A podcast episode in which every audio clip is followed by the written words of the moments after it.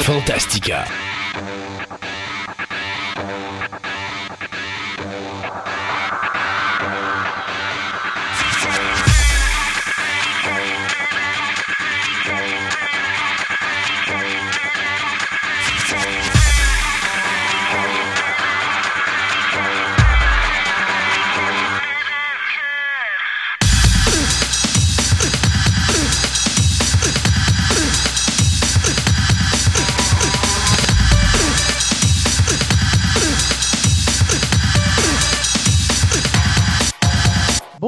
Mesdames et messieurs, bienvenue à cette nouvelle édition de Fantastica. Mon nom est Christophe Lassens et à mes côtés, j'ai mon comparse de travail, M. Sébastien Côté. Bonjour Sébastien.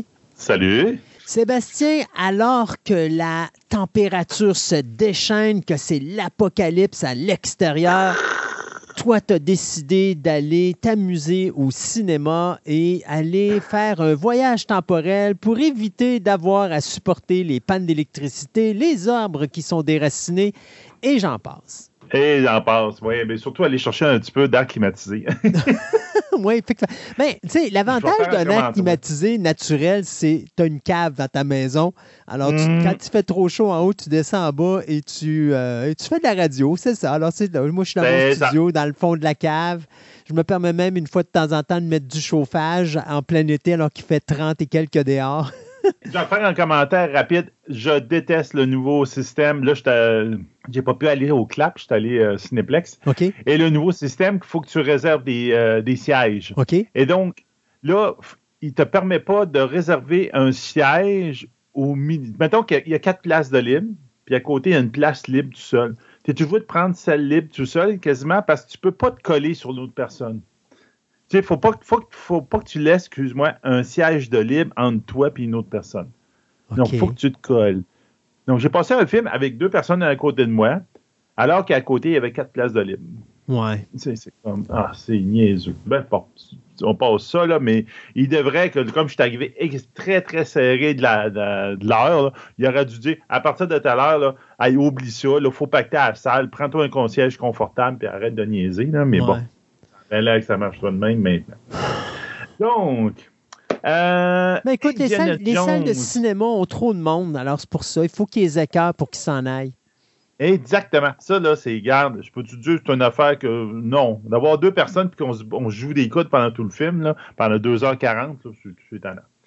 Donc, Indiana Jones et euh, le Dial of Destiny. Je suis allé le voir en anglais. C'est pour ça que je suis allé au Cineplex. Il n'était plus au clap, malheureusement. Euh, rapidement, je te dirais que bien meilleur que le quatrième d'Indiana Jones, ça c'est sûr. Hum, à savoir, je te dirais que dans toute la série, je te dirais que c'est peut-être le quatrième en termes d'intérêt. Je, te dirais que c'est un, c'est un film correct, mais c'est pas un bon film. Donc ça, euh, c'est pas un film qui vaut 300 000 puis que 300 millions. 300 millions, excusez, 300 millions, puis qui va, va rentrer dans son argent. Non, Oublie ça, ça on, le sait. Jamais. On le savait d'avance. On il n'y a aucune chance. Mm. De la manière qu'il comment il est fait, là, il n'y a aucune chance que ça arrive. Et d'ailleurs, c'est euh, drôle parce que mon épouse me disait que, je pense que c'est la semaine passée, elle revenait euh, du travail, puis à la radio, il y a quelqu'un qui disait exactement la même chose que je dis.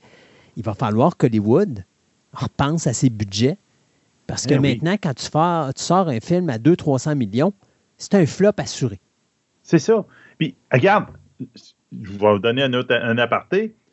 Euh, Transformers Rise of the Beast est mhm. encore au cinéma. Tu sais, je trouvais ça, tiens, il est encore au cinéma, puis il enlève plusieurs versions anglaises d'Indiana Jones. Puis tabarnouche, il vient de sortir ses streamings la semaine passée. Oui, exactement. Il n'a même pas fini de faire son argent dans les cinémas. Puis les cinémas le passent encore, puis il est déjà rendu sur le streaming. Mais ça, on, ah, avait, parlé. tirer des pieds de oui, oui, mais on avait parlé. Avec la COVID, euh, il y a eu des changements de réglementation. Avant, un film, c'était 90 euh, jours avant de sortir sur les postes de streaming. Avec la COVID, on a descendu ça à 30-45. Euh, quand un film fonctionne, il est à 45. Quand il ne fonctionne pas, c'est 30 jours. Euh, de Flash, d'après moi, devrait être sur le bord de sortir en streaming oh, sur Max. Parce que justement, ça n'a euh, pas été le succès qu'on espérait. Puis à ce moment-là, on espère aller rechercher des revenus avec le streaming Indiana Jones, sa, complexité, et, encore avec ce qu'on va parler dans, quelques minutes, avec la grève qui vient d'exploser à Hollywood au niveau des acteurs, euh, moi, ce qui me dépasse actuellement, c'est de voir que les compagnies de production continuent à sortir tous des films en bloc, puis de se compétitionner. Oui. Alors Un après l'autre, ils s'entretrouvent, ils font toutes les grosses affaires en même temps pour faire au lieu de dire, hey, savez-vous quoi, euh, avec la grève des scénaristes, on va étaler nos, blockbusters. Fait comme ça, on va aller chercher plus d'argent.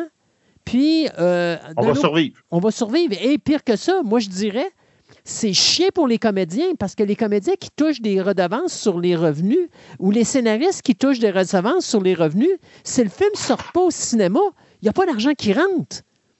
Alors, je pense que là-dessus, euh, les, studios ont manqué un petit peu le bateau. Euh, oui, ça aurait coûté de l'argent d'apporter une, majorité des films. On sait que c'est à peu près entre 12 et, 12 et 25 millions de dollars à chaque fois que tu dois refaire des publicités et tout ça pour justement annoncer qu'un film change de date et tout le, le, le et tout ça. Mais je pense que c'est là qu'on était, au lieu de gagner un certain nombre de semaines euh, pour justement promouvoir euh, Barbie, euh, Mission Impossible 7 et Oppenheimer. Oppenheimer. Je, pense qu'on aurait dû tout simplement dire, savez-vous quoi?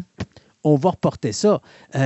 Indiana Jones, je pense que la problématique de ce film-là est principalement l'acteur qui est vieillissant. C'est impossible d'avoir un film d'Indiana Jones aussi bon que les trois premiers quand que Harrison Ford était à fleur de l'âge. Mais dis-moi si je me trompe, au niveau réalisation, Mangle s'en est bien sorti puis il a donné quand ben, même un beau produit. C'est. Je te dirais que j'ai des bémols là-dessus, mais c'est peut-être un est relié par rapport à l'autre. Tu vas voir l'affaire. Euh, il y a des affaires que j'ai aimées, puis il y a des affaires que j'ai pas vraiment pas aimées dans ce film-là. Dans ce film-là, je te dirais scénaristiquement parlant, c'est comment ah, j'ai pas trouvé l'expression française qu'on pourrait dire ça, c'est tout convenient. C'est trop c'est trop facile, dans le sens que le méchant, euh, il voit que, tu sais, je, euh, je, vais extrapoler, je vais dire n'importe quoi pour venir des spoilers. Le, personnage, j'ai dit, le principal court dans un labyrinthe, puis le méchant le regarde partir dans une direction. Ah, il s'en va vers le sud, donc il va aller à tel endroit dans le labyrinthe, je vais aller le rejoindre là. Mhm. C'est tout le temps ça, tout le long du film. Là, tu dis, OK, là, à un moment donné, là, il voit quelqu'un partir vers l'ouest, il veut dire, ah, il s'en va vers tel pays, à telle ville. Puis c'est drôle, je le retrouve en même temps où il arrive, je suis arrivé là. Là, tu dis. Sébastien. Comment, il fait? Sébastien, Raiders of the Lost Ark. Oui, mais. C'est exactement ça. Te rappelles-toi, Indy réussit à prendre la, fameuse statuette au début du film. Qu'est-ce qu'il voit en sortant? Qui est là au moment où il sort de la grotte. l'a suivi. À la limite, il y a quelqu'un qui l'a suivi. Il y, a, il y a une logique. Mais là, c'est comme le méchant, tu le laisses pogner là, puis il fait juste avec ta direction sud-ouest, euh, ouest, il est capable de déterminer le pays et la ville où tu vas. C'est au milieu de la, Méditerranée. C'est ah, Indiana Jones. C'est ah. Indiana Jones. Tu oublies ton cerveau. Tu oublies ton cerveau à la maison et tu t'amuses. C'est À la limite, tu attrapes le gars. Tu sais, attrapes un peu comme les autres. Indiana Jones a tendance à faire ça, effectivement. Indiana Jones fait tout le labyrinthe. Quand il ressort, le ben, OK, oui, ça, je suis d'accord. Mais là, c'est même pas ça. Indiana Jones fait tout le labyrinthe et le méchant le pogne au centre du labyrinthe. Uh-huh. Parce que lui, il a été capable de tout résoudre ça d'une shot, t'as dit, sans raisonnement, puis en tout cas. Je trouve que ça empire pour ça. Pour la réalisation, ce que j'ai trouvé plate, et c'est probablement à cause d'Harrison Ford, euh, des scènes d'action en close-up des scènes d'action où tu ne vis pas l'action. Donc, tu n'as pas le feeling de participer, c'est que ce soit trailing. Non, tu vois le gros plan sur l'acteur ou le gros plan. Il y a une place, c'est des gros plans sur des bottes de quelqu'un qui marche sur un, sur un toit. Là, là tu fais Pourquoi? Ben, parce que le gars a 80 ans. Ben, c'est ça. C'est peut-être parce que le gars a 80 ans, puis ils ont, pas, ils ont décidé que, garde, en, en, moyen, en range moyen dans la caméra, on peut pas faire un, un, look-alike intéressant. donc là, on ne le mettra pas. C'est des, techniques, des techniques de réalisation pour faire de l'action euh, quand il n'y en a pas. Je te donne un exemple. Ben, Tous les films de Michael Bay, euh, où est-ce que tu vois, je me rappellerai, je pense que c'est The Island où tu as une séquence de poursuite en voiture qui est épouvantable, est vraiment bonne la séquence. Mais le gars a filmé tellement de proches pour donner un effet d'action que là, tu dis, ouais, la job des cascadeurs est complètement foutue à l'eau parce que les gars, tu vois rien de ce qu'ils font. Et, ça, c'est une technique de réalisation qui n'est pas nouvelle, mais quand tu as un problème, dont un acteur vieillissant, dont tu sais qu'il ne peut plus sauter d'un truc à un autre, euh, parce qu'il n'y a plus la force dans ses jambes pour le faire, puis si on utilise un cascadeur, ça paraît trop, ben qu'est-ce que tu fais? Tu camoufles le cascadeur du mieux que tu peux. Et je pense que Mangle est un gars qui euh, sait ah, comment faire. Il a, utilisé, il a utilisé cette technique-là, mais c'est juste que ça, entre guillemets, ça scrape le film. Tu sais, on le voit dans les trailers, il y a une poursuite en, triporteur, là. C'est une belle poursuite. Si tu fais Wow, c'est une belle scène d'action à la Indiana Jones. Tu, pourrais voir ça avec les, les chariots dans, les mines, dans, ah dans, le deuxième Indiana Jones. Ça, ça, pourrait fitter avec ça. Mais c'est tellement close-up que tu perds tout le feeling du Mais ça, malheureusement. Ça, c'est très, très, très dommage pour ça. Il y aurait j'ai l'impression qu'il aurait été capable de faire quelque chose un petit peu plus loin, un petit peu plus. Mais euh, ça, tire un peu dans Je pense que tu ne prends pas de chance parce que je pense que tu sais que tu es un acteur de 80 ans. Eh tu ne sais pas dans quelle situation ce gars-là va arriver sur le plateau de tournage parce que dites-vous que les séquences, là, les découpages techniques sont faits avant qu'il arrive sur le plateau de tournage. Euh, oui, tu peux avoir de l'improvisation qui peuvent faire à la dernière minute, là, mais quand tu dis OK, on a préparé un setup d'éclairage puis on fait la séquence, quand tu changes ton setup d'éclairage, ça te coûte euh, des fois 2, 3, 4 heures. Donc, c'est une demi-journée, ça coûte de l'argent. Donc, tu sais, tu arrives là préparé, tu te dis OK, là, on a un gars qui a 80 ans, il y a des grosses cascades faire, qu'est-ce que je peux faire pour jouer safe, pour que mon film soit bon et en même temps faire en sorte que Harrison Ford paraisse bien. C'est la seule façon de procéder, ça c'est plate. Moi, c'est un spectacle que je m'attendais à voir parce que, tu sais, c'est ce qui n'a pas été fait dans le quatrième. Puis qu'est-ce qui se passait dans le quatrième? Tu avais l'impression qu'il y avait justement des moments où, ouf, OK, euh, Harrison Ford a de la misère à courir. Tu l'impression ouais, tu te dis, OK, il y a des problèmes de prestat, là, il court les deux pattes écartées. Là. Euh, c'est à peu près ça. À un moment donné, c'est, le personnage paraît mal. Euh, donc, j'aime peut-être mieux avoir des close-ups bien faits, mais qui font en sorte que l'acteur paraît bien, puis tu as l'impression de te dire, OK, il y a 80, mais sacrement, il bouge encore que de le voir justement puis de dire ouais ok là il est rendu trop vieux puis il est plus capable de faire ce genre de job là puis malheureusement Harrison Ford il est juste plus capable de faire ce genre de mais cela dit Mongol a été quand même capable de faire justement eh ben, à peu près la même chose qu'il a fait avec Logan. Logan c'est un film justement c'est Wolverine qui devient vieux donc tu sais le, c'est exactement ça c'est les, regrets le fait que John Jones il il n'y a plus rien à faire. Puis c'est comme une dernière aventure pour, euh, euh, pour essayer de me sortir jeune. Mm-hmm. Ça revient un peu à ça. Ça, c'est pour ça, c'est très bien amené, très bien tourné, c'est bien fait. Euh, c'est pas le désastre que beaucoup de monde ont anticipé et ont prédit et ont spoilé ou whatever, là, regarde comment vous pourrez dire. Mais c'est ça, mais c'est un film que malheureusement, à cause de l'acteur de 80 ans, il y avait le potentiel de faire un bon film d'action qui aurait été probablement au minimum à côté son, son budget. au moins, il aurait peut-être été capable de s'en approcher. Puis à cause de ça, ça ne marchera pas. Et Barbie qui sort dans quelques semaines, qui a 100 millions de dollars de budget, regardez bien ça aller, ça va pétarader de partout. Mais je ne comprends pas le, le 300 millions. Peut-être pour la fin, ils sont allés ailleurs, là, bon, sans spoiler, mais le, dernier acte du film, c'est peut-être ça qui a coûté beaucoup d'argent. C'est sûr que la, technique pour le rajeunir dans l'intro de 20 minutes, qui est une belle intro de 20 minutes, mm-hmm. c'est époustouflant. La technique de rajeunissement, là, c'est comme tabarnouche que tu y crois, là. Mm-hmm. C'est vraiment bon. Donc, puis là, là tu as un peu plus le feeling d'un Indiana Jones, là. C'est intéressant. Mais c'est ça, là, Yeah, non, bah, bah, bah. On jouait avec l'acteur de 80 ans, c'est ça qui est arrivé, puis ça ah. apparaît dans le film, c'est vraiment dommage. Sébastien, on s'arrête le temps de parler à un de nos commanditaires et on revient après parce que on l'avait prédit, on l'avait annoncé. Pour la première fois depuis 1960, Hollywood est arrêté.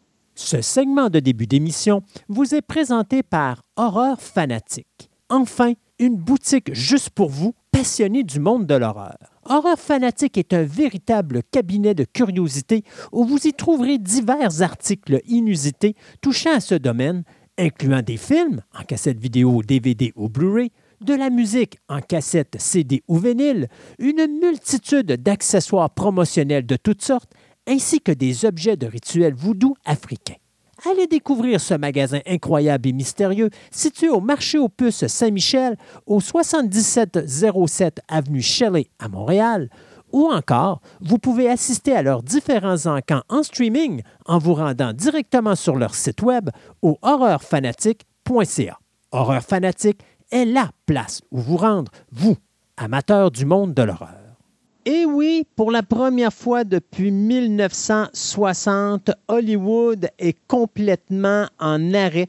Euh, les acteurs qui avaient pourtant donné euh, deux semaines de préavis parce qu'on avait dit, écoute, on retarde de deux semaines la grève parce qu'on est sur le bord d'avoir une entente. Euh, ben là, les, la, Screen Actors Guild ou Actors Guild, pardon, n'était pas de bonne humeur parce que pendant ces 12 jours-là, eh bien, les compagnies de production n'ont pas essayé de négocier avec le Screen Actors Guild, reportant continuellement, supposément, euh, les euh, meetings. Donc, il n'y a eu aucun meeting pendant ces 12 jours-là et la Screen Actors Guild s'est rendu compte que finalement, ben, peut-être que les maisons de production ont juste retardé de 12 jours cette requête-là de grève pour pouvoir lancer ces trois plus gros canons de l'été, soit Mission Impossible 7, Barbie et Oppenheimer. Donc, la grève est partie. Euh, on avait parlé, c'est quoi que les syndicats veulent, parce que ça fait déjà plusieurs mois que les scénaristes sont en grève. Là, on a les acteurs qui se mettent là-dedans. C'est toujours la même affaire. On veut avoir une revalorisation des droits et des conditions de travail. On va avoir une augmentation de salaire. Je peux comprendre pour les scénaristes, j'ai de la misère avec les acteurs quand ils gagnent dans les sept chiffres. Et après ça, euh, ben là, c'est toujours la même affaire, c'est-à-dire l'intelligence artificielle et le streaming. Et là, il se passe de quoi? Et je ne sais pas si tu as vu ça, Sébastien, passer. Il se passe de quoi que les, là, les, acteurs, ils la trouvent pas drôle. Puis, je ne sais pas s'ils comprennent à quel point que là, les postes de streaming sont en train de leur envoyer un message. Je vous explique. Normalement, euh, les contrats d'acteurs, la façon que ça marche, c'est que tu es payé pour ton, ton, film que tu fais. Et après ça, tu as une commission sur ton film à chaque fois qu'il est diffusé sur le poste de streaming. Bon. Moi, je vais donner un exemple. Walt Disney, il y a de cela même pas un mois, a sorti un film qui s'appelle Creator. Un film où est-ce que tu as un groupe de jeunes qui se retrouvent sur la Lune euh, parce que la Lune a été euh, colonisée et puis euh, tu as des parents qui vont travailler avec l'espoir d'être envoyés sur une autre planète un peu plus loin. Sauf que, bon, à un moment donné, tu te rends compte que ces gens-là ne sont pas capables de s'en aller, sont obligés de passer leur vie à travailler. Les enfants grandissent sur la Lune et vont devenir les, les prochains employés de cette euh, de cet emplacement-là, qui est probablement un genre de mine. Bon. Crater a été diffusé il y a moins d'un mois et Disney vient de le retirer du poste de streaming. Et là, tout le monde est en état de choc parce qu'on se dit Hey, wow, minute, là, ça fait à peine trois, semaines d'un mois. Mais là, il n'y a plus de recettes. Pire que ça, ça fait trois ans qu'on travaille là-dessus mais ce n'est pas un film qui va sortir en DVD parce que c'est un film en numérique. Qu'est-ce qu'on fait avec ça? Est-ce que les gens vont pouvoir le voir? Est-ce qu'ils ne le verront pas? Là, ils l'ont manqué. Est-ce qu'on peut le voir ailleurs? Nada. Plus une scène pour les scénaristes, plus une scène pour les réalisateurs, plus une scène pour les producteurs, plus une scène pour les acteurs. On coupe ça dès là. Ils ont dû expliquer pourquoi? Parce que même Disney ne rentrera jamais dans ses frais avec ça. Là. Who cares? Là, la game, c'est que tu supposes que Disney a coupé ça parce que probablement que là, il faut faire des coupures. Parce qu'on le sait que tous les postes de streaming présentement font des grosses coupures. Hein? Ils n'ont pas le choix, ils n'y arrivent plus. Les maisons de production, ça s'en vient, ils vont commencer à couper, checker ça aller, là, parce que là, euh, c'est flop commercial par flop commercial par flop commercial. Hey, c'est pas drôle. Il n'y a pas de film qui fait d'argent présentement au box-office. OK, il n'y en a pas. Euh, je pense que Barbie a énormément de chances de faire de l'argent parce qu'il a juste coûté 100 millions de dollars. Puis je trouve que c'est. Honnêtement, j'ai été surpris. Quand j'ai vu le budget, on parlait justement, moi et mon épouse, de Indiana Jones, puis je disais, ça n'a pas de sens, c'est 300 millions. Puis moi, dans ma tête, je me disais, écoute, même Barbie, ça doit être un 200, 225 millions. Puis je m'en vais voir le box-office, pas le box-office, mais le budget de Barbie, je me rends compte, cabarouette, ils ont fait ce film-là pour 100 millions. Attends une minute, tu as vu la badge d'acteur qu'il y a là-dedans, Margot ben Robbie, Ryan Gosling et tout ça. Les décors, Hey, il y a une pénurie de peinture rose à travers le monde présentement à cause de Barbie. Ça l'a coûté 100 millions de dollars à faire. En tout cas, s'il n'y a pas une pénurie, ça va être après. Non, non, il y a une Ouais, pénurie, je peux te le garantir. Ouais. Euh, Ils l'ont dit, il y a des gens qui voulaient peindre en rose la, la chambre de leur future fille, hein, le nouveau-né qui s'en venait. Ben, ils ne pouvaient pas parce qu'il n'y avait plus de rose.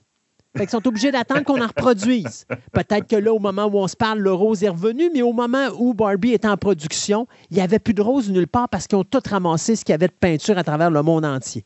Donc, 100 millions de dollars que ça a coûté Barbie. Puis il y a du numérique à travers ça, là. C'est Ben oui. sûr qu'il y a du numérique à travers ça. Donc, tu as des gens intelligents qui ont compris comment il faut que ça marche. C'est désolé, les gros budgets, il faut que ça arrête. 100 millions, c'est raisonnable. D'après moi, Barbie fait 80 millions dans son premier week-end, juste aux États-Unis. Devrait faire quelque chose comme pas loin du 180 millions pour son premier week-end au mondial. Euh, crime, le film, en un week-end, va pratiquement se payer. Fait que, tu sais, c'est ça que ça prend maintenant. C'est des films. Arrêtez de faire des gros budgets de 2, 3, 400 millions. là, ça sert à rien. Non, non, c'est ça, là. Puis les compagnies de production sont pas là pour perdre de l'argent. Puis, euh, tu sais, de faire des films à petit budget, ben justement, tu sais, moi, j'aime bien un gars comme Tom Cruise. Tom Cruise a compris comment ça marche. OK, Top Gun Maverick, baissez mon salaire. Mais je vais avoir plus d'argent au niveau des recettes. Tom Cruise est l'homme qui a gagné le plus d'argent de toute l'histoire d'Hollywood qui lui est revenu d'un film. Pas à Mhm. cause de son salaire. Non, non, non, non, non. Mais à cause du pourcentage des recettes que le film a ramené. Donc, Ça, ça fait que le monde s'implique dans, dans, dans le marchandising, puis dans la- le marketing. exact. Tu sais, ce que des gens faisaient, tu sais, à une certaine époque, Schwarzenegger, c'était un- c'était une machine pour ça. Lui, il voulait promouvoir son film. Et regarde, tu le voyais partout. Là, tu sais. Ah oui, Parce que oui. lui, il avait compris. C'est ça qu'il faut que le monde va venir voir mon film. Oui, C'est comme ça qu'il va faire de l'argent. exact. Puis tu sais, d'un côté, je trouve ça triste parce que présentement, on a un bon exemple de comment faire du bon PR pour un film. Puis les gens vont dire, Crif, il est du fatigué avec son Barbie. Mais regardez Barbie, puis les, les- les- écoutez, regardez les conférences de presse. Allez sur YouTube. Regardez toutes les conférences de presse que euh, Margot euh, Robbie et euh, Ryan Gosling font pour Barbie, et incluant les autres comédiens. C'est totalement débile. D'abord, ils arrivent là costumés. Ils sont habillés en rose, sont habillés en blanc ou en bleu pâle ou en bleu poudre, là, OK? Après ça, ils arrivent avec une batch d'accessoires effarants, incluant des bières ou des liqueurs dans des canettes Barbie Nation ou Can Nation. Ils sont roses, les putains de canettes, là. Je vous blague pas. OK? Euh, Puis, ce qui m'a amusé, j'ai lu un article d'un journaliste qui pourtant est une journaliste, c'est une femme. Puis, si c'était moi, juste de moi, je la traiterais d'imbécile, cette femme-là, qui dit Moi, j'ai vraiment l'impression d'avoir du bullying commercial présentement de la part de Barbie. C'est comme, pardon, ces gens-là, là, ils ne font pas du bullying, ma fille. Là, ils s'amusent, ils ont du fun noir, puis là, ils font des articles promotionnels pour promouvoir leur film, pour faire en sorte que les gens y aillent au cinéma le voir. C'est ça le but d'un film, Baptiste. Ben oui.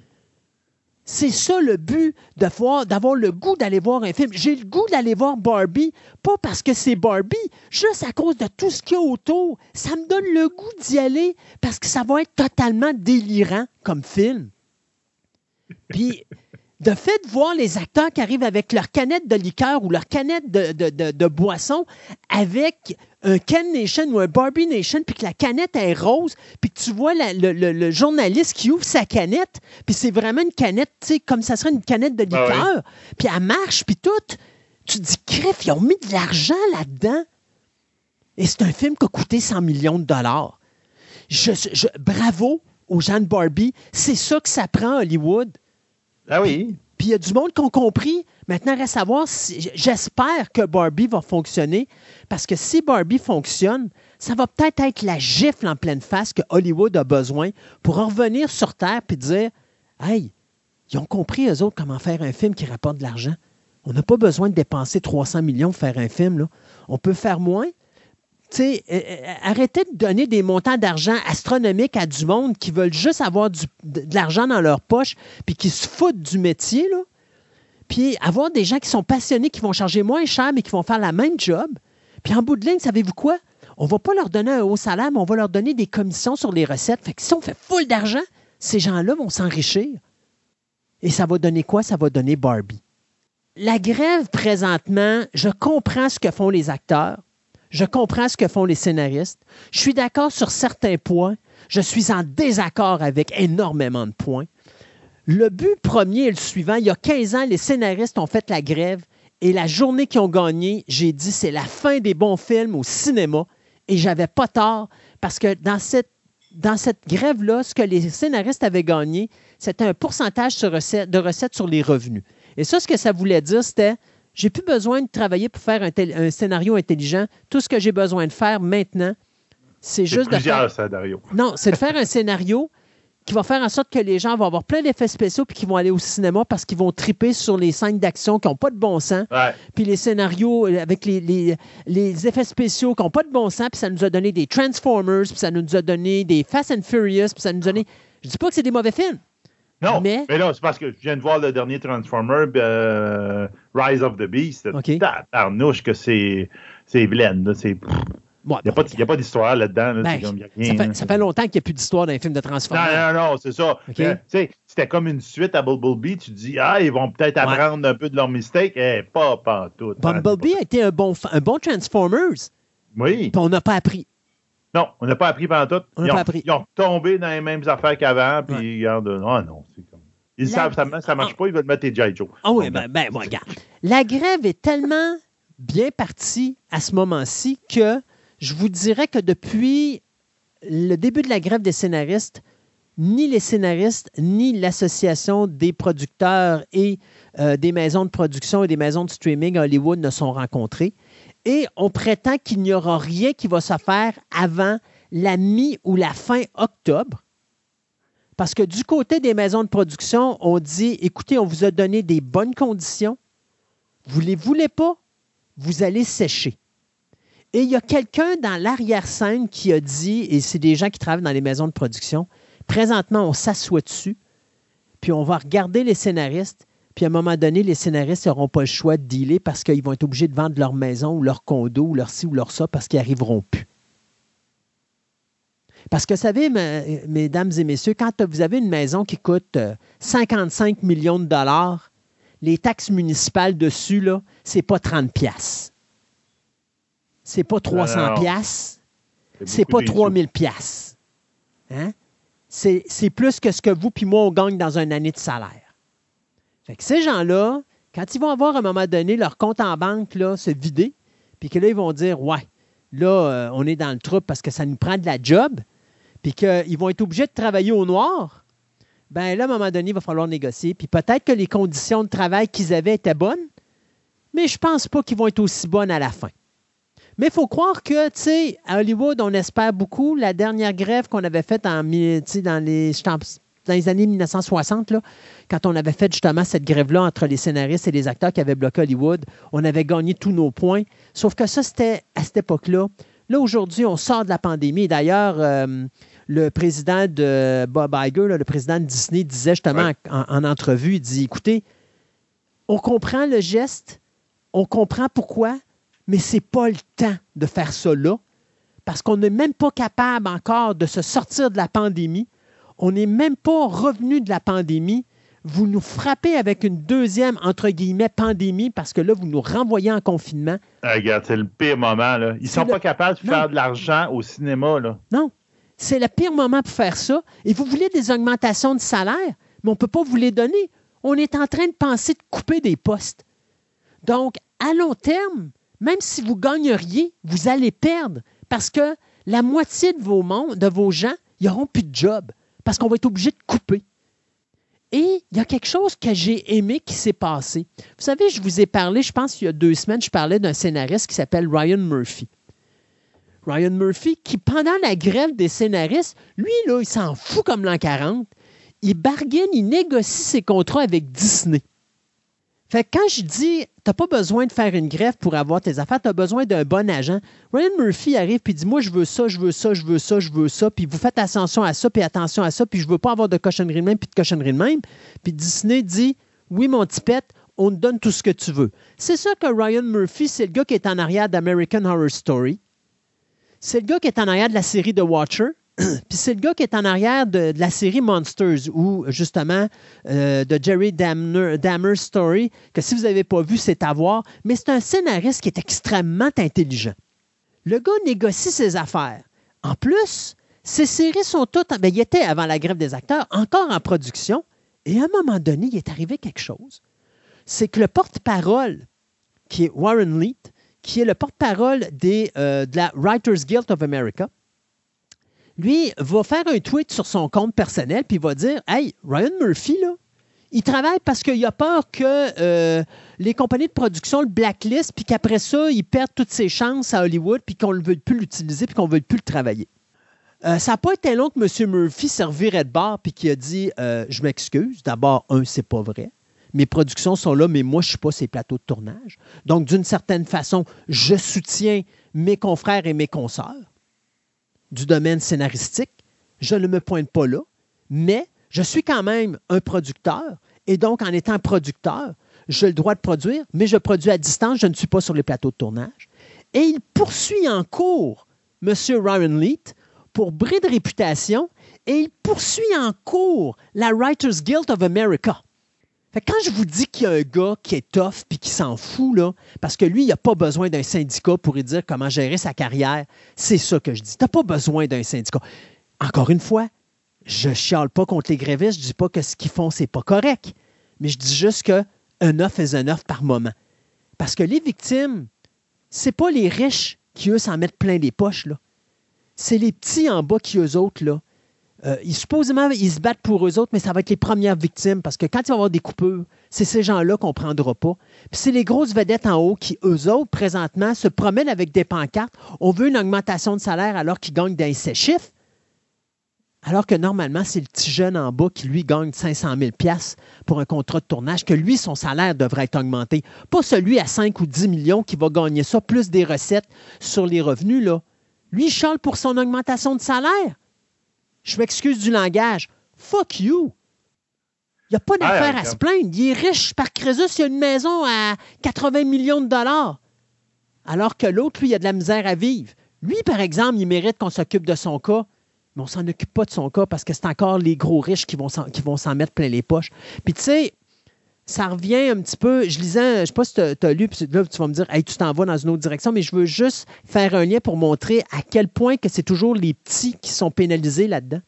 Tu sais que présentement, la Banque du Canada monte son taux d'intérêt, puis il n'arrête pas de monter son taux mm-hmm. d'intérêt, tout ça. Je lisais un article qui disait que les victimes là-dedans, c'est les pauvres. Parce que les pauvres sont plus capables de payer leur logement, sont plus capables de payer leur maison, sont plus capables de payer leur voiture, sont plus capables de rien payer. Les riches, c'est le moment pour eux d'investir.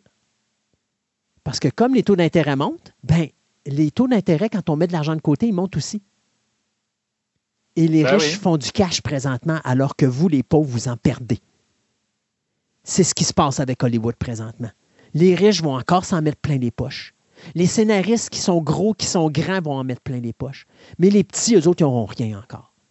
Ryan Murphy, il y a une raison pourquoi il se bat tout seul de son bord. Parce que lui, il a compris comment ça marche. Lui, c'est un grand scénariste. Il n'a pas besoin d'un syndicat en arrière de lui pour lui aller donner de la job. Il va trouver lui-même sa job. Parce que tout le monde court après parce qu'il sait comment écrire. Puis il y a un nom maintenant à Hollywood. Mais il se l'est fait son putain de nom.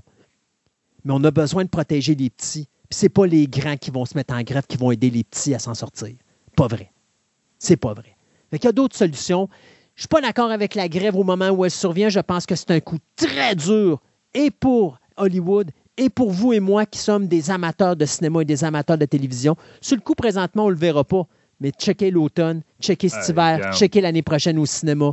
Vous allez en baver parce qu'il va manquer du stock. Il va y avoir un trou à un moment donné qu'on pourra pas. il, va, il, va, il risque d'achever le cinéma de même. Ça va faire mal. On ne se le cachera pas, ça va faire mal. En ce moment, il est tellement difficile, puis ça va être pire quand ça va avec ça. Tu sais, euh, moi, je pense qu'il va falloir qu'on réduise le nombre de films en salle. Je pense qu'il va falloir qu'on réduise les budgets, puis il va falloir créer des raretés qui vont faire en sorte, tout comme Barbie, c'est un film qu'il faut voir sur grand écran parce que c'est wow. Puis je vous le dis, je vous l'annonce, s'il y a des gens qui sont qui sont pas aveugles au moment où on se parle, Vous allez sortir de Barbie probablement colorblind ou aveugle de, de, couleur parce que vous allez voir du rose pendant probablement les premières 45 minutes à un point tel que quand vous allez sortir, vous allez avoir l'impression que tout ce qui est autour de vous est de la même couleur. Mais c'est ce genre de film-là qui est intéressant à aller voir au cinéma, au même titre que c'était intéressant d'aller voir Top Gun Maverick. Oui. Pourquoi? C'était un film qu'il fallait voir sur grand écran. Mission ah oui. Puis Tom Cruise a compris. Mission Impossible 7, c'est la même affaire.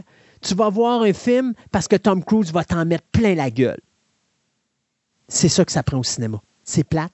Oppenheimer est un film d'auteur, mais c'est un film d'auteur qui va déranger. Ça, c'est un film qu'il faut voir au cinéma. C'est un film, moi j'ai vu à date les premières critiques de gens qui sont allés voir ce film en avant-première et je te dirais 80% de la salle sont sortis totalement, comment je pourrais dire, bouleversés. Déran dérangé par ce film-là, euh, mène à terre, il n'y avait pas le sourire sur sa face euh, et il y avait la chienne du nucléaire. Mais c'est ça l'objectif de Oppenheimer. Et c'est un film qu'il faut voir sur grand écran. Pas parce que c'est le film avec les effets spéciaux, mais c'est un film que l'impact se vit à cause du grand écran et non pas à cause du petit écran. Et je pense que c'est ce qu'il faut faire maintenant. Oublions les petits films euh, bas niveau que, tu n'as pas d'affaire à aller voir au grand écran parce que c'est des films que tu peux voir à la télévision puis ça ne te dérangera pas. Là. À moins que ça coûte 5 millions de dollars à produire. Là. Oubliez ça. Là. Mais des films au cinéma présentement, c'est des films qui ne devraient pas coûter plus que 100, 125, 150 millions. Gros max. Gros max. Ah, des 300 millions, il n'y a plus de place pour ça. C'est terminé. C'est terminé. Il faut que ça arrête. Hollywood ne peut pas faire d'argent comme ça. Ne peut pas faire d'argent comme ça. À moins d'avoir un bon PR ou encore euh, de vendre énormément de publicité euh, avant la, sortie du film. Tu sais, à l'intérieur du film, des fois, là, tu mets euh, des publicités Apple. Des déplacements, oui, Apple. Exactement. Ouais, c'est ça. Puis là, tu rentabilises, tu rentabilises ton film. Pas de l'argent additionnel pour la production. Non, non, tu rentabilises ton 300 millions avec ça. si tu vas chercher 150, 200 millions de même, ben écoute, ça fait 100 millions qui restent à aller chercher en salle. Mais arrêtez ça. Là. Il faut que ça change, il faut changer ça. Et il faut que les, gens. Et c'est un travail d'équipe. Euh, tu sais, je lisais une entrevue aussi à un moment donné où est-ce que justement il y a du monde qui disait Tout le monde t'aime quand tu fais une belle production qui ramène de l'argent. Quand c'est le moment de, négocier ton contrat, on te regarde d'en haut puis tu es un minable. Ça aussi, il faut que ça arrête à Hollywood. Il faut travailler en équipe. Il faut que les gens du studio comprennent qu'ils ne peuvent rien faire sans leurs acteurs puis leurs réalisateurs. Puis il faut que les acteurs-réalisateurs réussissent à comprendre que c'est beau faire de quoi, mais d'un autre côté, il faut être réaliste avec la, réalité du marché. Même chose du côté des scénaristes. Je pense qu'il faut que ça soit un travail d'équipe. Il faut qu'on arrête de tirer de son bord pour avoir le plus d'argent possible. Euh, je pense que si on fait, une, équipe ensemble, puis qu'on essaie de faire en sorte que les coûts sont moindres, puis qu'on va chercher de l'argent sur les recettes, je pense qu'il y a beaucoup de gens qui vont devenir milliardaires en faisant ça que des gens qui vont devenir milliardaires en allant chercher du cash sur un film. Puis à partir du moment que ton film ne marche pas au box-office, puis ça fait deux, trois flops que tu as, tu n'as plus de carrière à Hollywood parce qu'il n'y a plus personne qui veut te toucher. Pensez-y, là. C'est peut-être ça, euh, justement, qu'il faut penser à l'au bout de la ligne. C'est beau des grèves, mais moi, je continue à dire que ce n'est pas ça la solution. Et présentement, bien, Hollywood, pour la première fois en, en depuis 1960, est complètement gelé. Et pour la deuxième fois en moins de quatre ans, subit une fermeture complète due à une pandémie. Il y avait une pandémie qui était, qui était euh, due à un virus à l'origine. Ben là, on a une pandémie qui est due à des syndicats. À, des syndicats, exactement. Euh, c'est une pandémie syndicaliste qui est en train de frapper Hollywood présentement et c'est une deuxième pandémie en moins de cinq ans. Je m'excuse, on pouvait peut-être espérer qu'Hollywood s'en sorte bien avec la première, mais si celle-là dure trop longtemps, je pense que c'est pas mal terminé. Là ça va être. Moi, je dirais que ça va être l'hécatombe. Il va y avoir quelque chose qui va. Il y a, ça va briser quelque part. Ben écoute, sûr les salles de cinéma ne sont pas touchées par ça encore. parce que là, les gens ils disent ben vous capotez, vous, paniquez pour rien. C'est pas maintenant, nous autres. Moi, moi je vois toujours plus tard. Là. Si la grève dure, mettons, écoutez, on parle que les scénaristes ne seront pas rencontrés avant la fin octobre. Pensez-y, là. Ça, ça veut dire que d'ici la fin octobre, il n'y a rien qui va bouger à Hollywood. C'est ça. Ça, ça veut dire que c'est là depuis le mois de quoi? Avril-mai? À peu mm-hmm. près? Ben, pensez-y, là, il y a un trou d'à peu près 6, 7, 8 mois. Ouais. Pensez pas qu'ils vont travailler rapidement et qu'ils ne dormiront pas pendant trois semaines pour écrire des scénarios. Là. Puis on, pouvait s'en sortir avec des, des, des séries, par, exemple euh, House of Dragon, ou encore euh, Deadpool, que c'est les, les, les, scénarios étaient écrits et dit Ah, on va tourner. Mais là, avec la grève d'acteurs, Deadpool c'est terminé. ils ne tournent plus. Euh, toutes les productions sont arrêtées. Ils vont être bons pour faire quelques affaires parce qu'ils utilisaient des sets en, Europe, donc ils sont plus ou moins atteints par la grève des acteurs pour certaines scènes. Ils vont continuer à tourner un petit bout. Mais à un moment donné, ils vont atteindre le, bout de la, euh, du rouleau, là, puis ils ne sont plus capables. Ah non, et pire que ça, il n'y aura plus rien. Les compagnies européennes les films mhm. japonais, les films français, il euh, y en a qui utilisent des acteurs nord-américains. Ben oui. sont bloqués, eux autres, là aussi. Mhm. C'est ben pas une grève qui touche juste Hollywood, là, ça touche le monde entier. Et ça, encore là, ça aidera pas les acteurs. Parce que même s'il y a certains, euh, tu sais, mettons l'Angleterre qui dit, oh, on soutient nos acteurs euh, américains, c'est parce que autres, à un moment donné, il faut qu'ils vivent, là. Ben oui. ils, vont, continuer à faire des films, là. Ils vont continuer. Et qu'est-ce qui va se passer? Ben, ça va, ça va fermer la possibilité à des comédiens d'avoir des contrats à l'extérieur parce que les prochaines séries qui vont sortir, ben pour que ça continue à sortir, on va utiliser des acteurs provenant d'autres nationalités. Et c'est dommage. Mais Netflix n'a pas besoin d'Hollywood pour survivre. Hein, Netflix a prouvé que la majorité de ses productions sont internationales, que ce soit en Espagne, que ce soit en France, que ce soit en Angleterre, que ce soit ailleurs. Ils s'en foutent, eux autres. Même au Japon, ils s'en foutent, eux autres, des Américains. S'ils décident qu'ils vont continuer à vivre, ben, ils vont doubler tout simplement.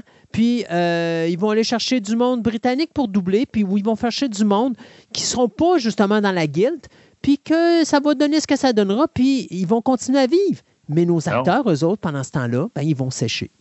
C'est ça. Puis dans le streaming, ça va faire mal à une, euh, compagnie de streaming comme Disney. Disney qui est très, très, très basé aux États-Unis. Donc, eux autres, là, regarde, leur production vient d'arrêter, alors qu'on vient, comme on vient de dire, Netflix, là, il va juste dire, bon, on va mettre de côté nos productions américaines, on va plus mettre sur la, production euh, étrangère, on va, faire, on va aller en chercher d'autres séries, puis déterminer, regarde, ils vont être capables de se tirer bien. Ouais. Mais Disney a une force que n'a pas Netflix. Disney a un auditoire Catalogue. gagné, effectivement, un, auditoire gagné d'origine, et en plus, ils ont un catalogue très profond. Euh, oui. Max est probablement celui qui est le moins bien placé présentement parce que du côté de Max, on est en train de vendre sa bibliothèque. Euh, on vend ses, ses, droits sur les films, les séries télé. C'est Netflix qui ramasse pratiquement tout présentement au moment mm-hmm. où on se parle. Ça, c'est pas bon signe pour Max parce que Max va en avoir besoin de sa, de sa bibliothèque. Ben oui. Et là, ils sont en train de la lapider.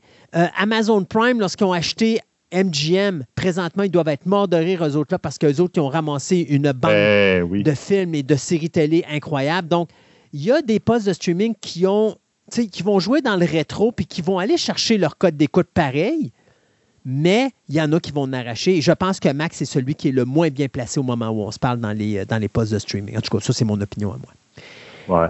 Et là, regarde, oui? je, vais te rajouter une affaire. Oui. C'est pour euh, parce que la guilde euh, des acteurs parle beaucoup des hypes, de même. Je voulais juste. Mais ils ont mis quelque chose de l'avant, puis c'est la faute à Netflix. Ah, bon. c'est un épisode dans la, justement la dernière saison de Black Mirror oui. qui s'appelle Joan the Awful où, justement, ils jouent là-dessus. Ils font une affaire qu'il y a quelqu'un qui euh, il se retrouve et dit écoute la télévision, puis dit Hey, c'est moi qui est dans ce série-là. J'ai jamais tourné ce série-là. Puis en fin de compte, c'est que la compagnie dit Ah, j'ai le droit d'utiliser ton personnage, il nous appartient, donc j'ai le droit d'utiliser le personnage dans d'autres affaires, tu n'es pas obligé de te payer, puis je suis pas obligé de t'avoir. L'AI va s'occuper de ça. Exact.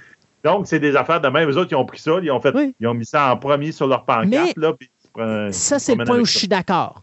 Mais ben oui, il y a des points, je suis d'accord. point totalement légitime que c'est une question à se poser. Oui. Ton likeness, ton, ton, ton, apparence, ça t'appartient.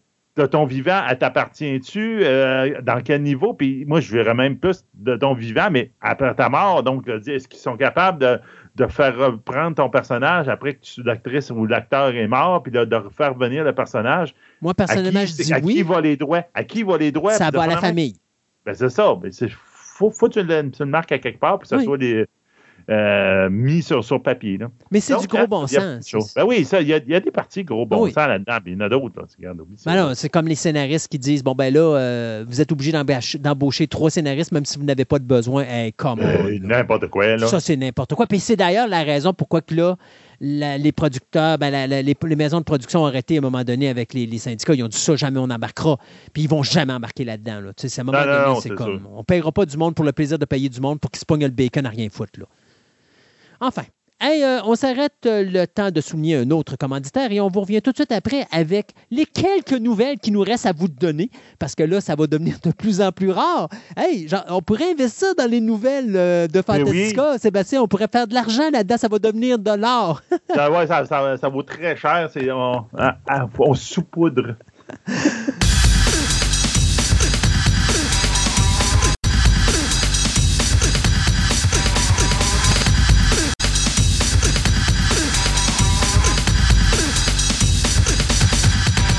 Ce segment de nouvelles vous est présenté par Vidéo Centre-Ville, le plus grand club vidéo répertoire de la ville de Québec. Avec ses quelques 50 000 films en inventaire, ce petit village de cinéphiles a su, avec le temps, s'adapter afin de résister à l'empire grandissant du streaming. En plus de ses films cultes rares et de ses grands classiques disponibles en DVD et même, dans certains cas, en cassette vidéo, Vidéo Centre-Ville possède le plus grand choix de bandes sonores de films en vinyle, ainsi que différents articles promotionnels reliés au domaine du cinéma, tels que des livres, des magazines, des figurines et plein d'autres surprises. Vous pouvez aller les rencontrer au 230 Marie de l'Incarnation à Québec ou rendez-vous sur leur site web au www.videocentreville.com et profitez de leur nouveau site transactionnel avec une livraison disponible partout au Canada.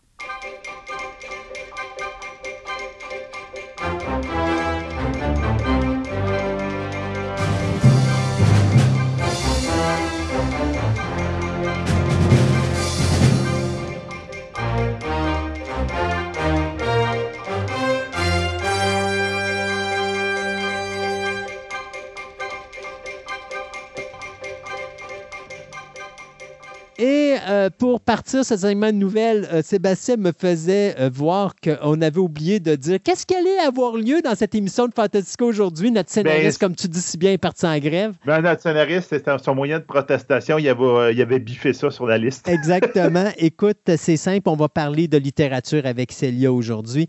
Euh, on va avoir M. Alain Beaulieu qui va être avec nous euh, de Décrinqué, qui va nous parler un petit peu de comment se fait l'évaluation d'une compétition de voiture. Et on va également euh, avoir Andréane à l'émission qui va nous parler de mythes et légendes, plus principalement du Jackalope, d'où vient donc cette légende de cette la légende de cet animal. Le lapin avec des bois de serre. oui, exactement. Maintenant, au lieu de parler de bois de serre, on va parler de l'univers de DC et de Superman Legacy du Ben réalisateur James Gunn, qui là a commencé à annoncer euh, des acteurs son- et des son actrices. casting, Son ouais, casting. Et ce qui est le fun, c'est que c'est pas juste un casting pour Superman Legacy, c'est le casting du DC Universe. Ben oui. Très important, James Gunn a Je confirmé. dirais la Justice League, là, carrément. Là. On commence Ouais. à mettre les building blocks dans la Justice League. Carrément, oui, oui. Euh, James Gunn a annoncé que Superman Legacy était un total reboot de l'univers. Donc, cela ne veut pas dire qu'on ne verra plus Margot Robbie dans le rôle de Harley Quinn. Ce que ça veut dire, c'est que dans l'univers de James Gunn, Harley Quinn n'est plus Margot Robbie. Wonder Woman n'est plus Gal Gadot ou Gal Gadot. Euh, Henry Cavill n'est plus Superman. Ben Affleck n'est plus Batman. Ouais. Là où The Flash est important, c'est l'ouverture de ce qu'on appelle le multiverse.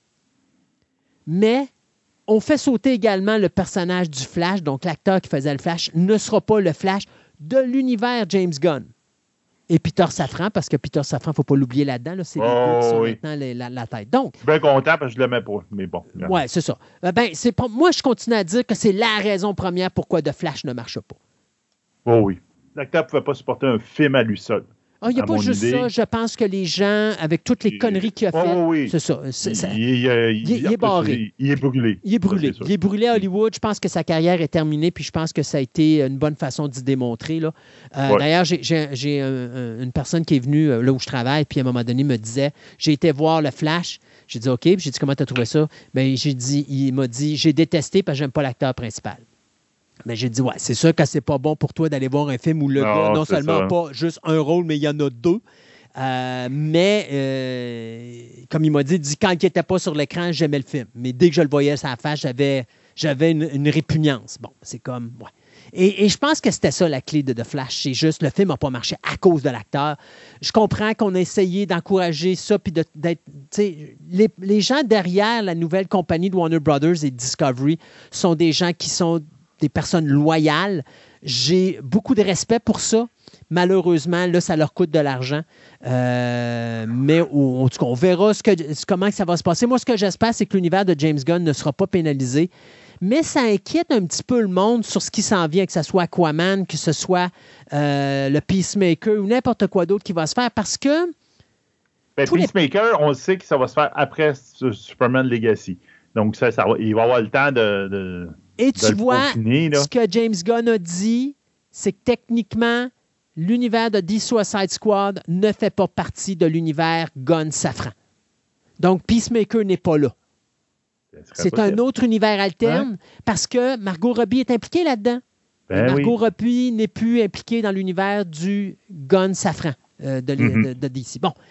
Ceci dit, on vient un petit peu en arrière. Euh, on vous avait déjà annoncé que David euh, Coren Sweat était le nouveau Clark Kent ou le nouveau Superman.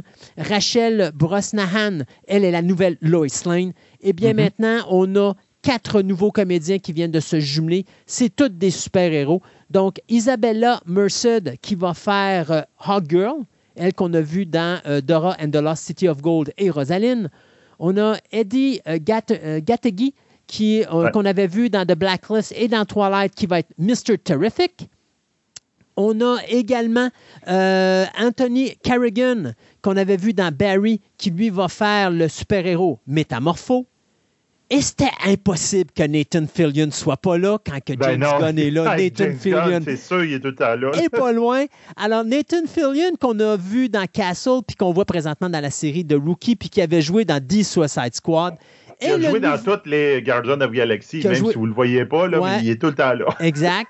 Donc, il va faire le nouveau Green Lantern. Donc, Guy Gardner, ça va être lui, Nathan Fillion. Donc, le film Superman Legacy s'en vient en salle le 11 juillet 2025. On n'a pas fini encore la distribution, mais une chose est sûre, je regarde le casting se bâtir. Oh, mon Dieu, que j'ai hâte. J'ai tellement Oui. hâte. J'adore James Gunn et euh, c'est un gars qui est tellement respectueux de l'univers du comic book. Euh, je pense qu'on est vraiment entre bonnes mains dans le nouvel univers de DC. C'est ça. Puis Guy Garner, c'est- ça a l'air que c'est un- une lanterne qui est moins héroïque que les autres. Ça, ça va fitter avec Ah oui, Fillion, ça va finir. ah, ah, regarde, Nathan. Fillion est parfait. Ça, ça va être vraiment drôle. Euh, regarde, je vais y aller avec mes maudites rumeurs, mais euh, je les aime, ces maudites rumeurs-là. Pour le moment, là, on va voir ce que ça va donner. Disney serait en ce moment en train de travailler pour voir si euh, John Carter pourrait être une série sur Disney+. Une série- ouais, ça, ça serait peut-être pas une mauvaise idée de l'avoir en série télé plus qu'un film. Tout le monde fait. Voyons, c'est un film qui n'a pas fonctionné, mais moi, je continue à croire que ce film-là avait du potentiel, il a fait quelque chose d'intéressant. Puis en série sur Disney, ça peut être le fun. Ouais. Donc, j'ai très hâte de voir si ça va se concrétiser. C'est là. comme un Flash Gordon. Oui, oui. Ben, c'est l'univers de. C'est Conan. Ouais. C'est le- l'acteur de Conan qui a fait Exact. une série de science-fiction, puis il a fait quelque chose d'intéressant, puis ça peut être bon. là. Mhm. Et l'autre, euh, ben, de plus en plus, on entendait parler de ce rumeur-là, mais on dirait que ça se confirme.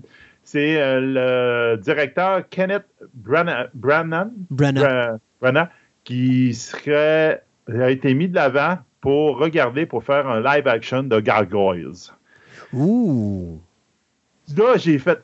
Hi! Ils mettent un directeur, puis un directeur qui est quand même intéressant. Ben, écoute, euh, là, j'ai fait. Pour Eh ben Gargoyles, tu sais, Br- quand il a fait tort, je trouvais que c'était parfait. Mais tu sais, ça n'a pas donné le tort que les gens étaient habitués de voir. il était très, très shakespearien, mais c'est normal. Branagh est un gars qui provient du théâtre. Gargoyles, je trouve que ça match. ça match parce que c'est ça. Ils font beaucoup de références à Macbeth. Exact. C'est très théâtral comme Oui. show. Et ah, ce que j'aimerais, j'aimerais ça voir dans live action de, Gargoyle. Je m'ennuie de cet univers-là de Disney qui était dans l'époque où Disney sortait des affaires. Là, tu dis, garde, ça n'a pas rapport avec le reste de nos shows, puis garde, on s'amuse, puis on, on fait quelque chose. Ah, j'aimerais ça. Puis c'est dommage parce que Gargoyles a eu principalement sa popularité à cause de Star Trek Next Generation, parce que la majorité du stack de Star Trek, c'est ça, il était tout dedans, c'est toi qui faisais les voix. Mais c'était quand même un super de bon show. J'étais un petit peu déçu de la troisième saison. Ouais, non, à un moment donné, ils ont dérivé ailleurs. C'était moins intéressant. Mais c'était l'époque aussi d'un show pour. Hey, on s'en passe, c'est des épisodes d'une demi-heure. Ouais. il y en avait combien par saison? 50 ah, C'était loadé. C'était loadé. Ah, Imagine-tu le scénariste qui doit travailler là-dessus puis il dit Ah oui, on produit, on produit c'est sûr que la qualité, à un moment donné, tombe, puis ça tombe, c'est dommage. Mais c'était la première saison qui était la pire, je crois. Après ça, la 2 et la 3, il avait baissé. Euh, oui, il avait baissé. Mais c'est dans la troisième, il était allé dans une autre direction. C'était plus Gargoyles. Puis... Ben, il avait trop brûlé, justement, avec la première saison. Il avait trop brûlé l'univers, puis tout. C'était dommage, ils ont voulu aller ailleurs. Puis là, c'est avec où est-ce qu'on est habitué à un format beaucoup plus moins d'épisodes, en live action, 13 épisodes, ça ah, ça pourrait être vraiment génial. J'aimerais bien savoir ça. Puis en passant, ceux qui aiment l'univers de Gargoyles, euh, mon Dieu, je me rappelle plus, il y a une compagnie de, de, de comic book qui sort présentement, pas une, mais deux séries de comics de Gargoyles. Vous avez Gargoyles, la série de base, et vous avez euh, Dark Ages qui vient de sortir. Le numéro 1 vient de sortir la semaine dernière, justement.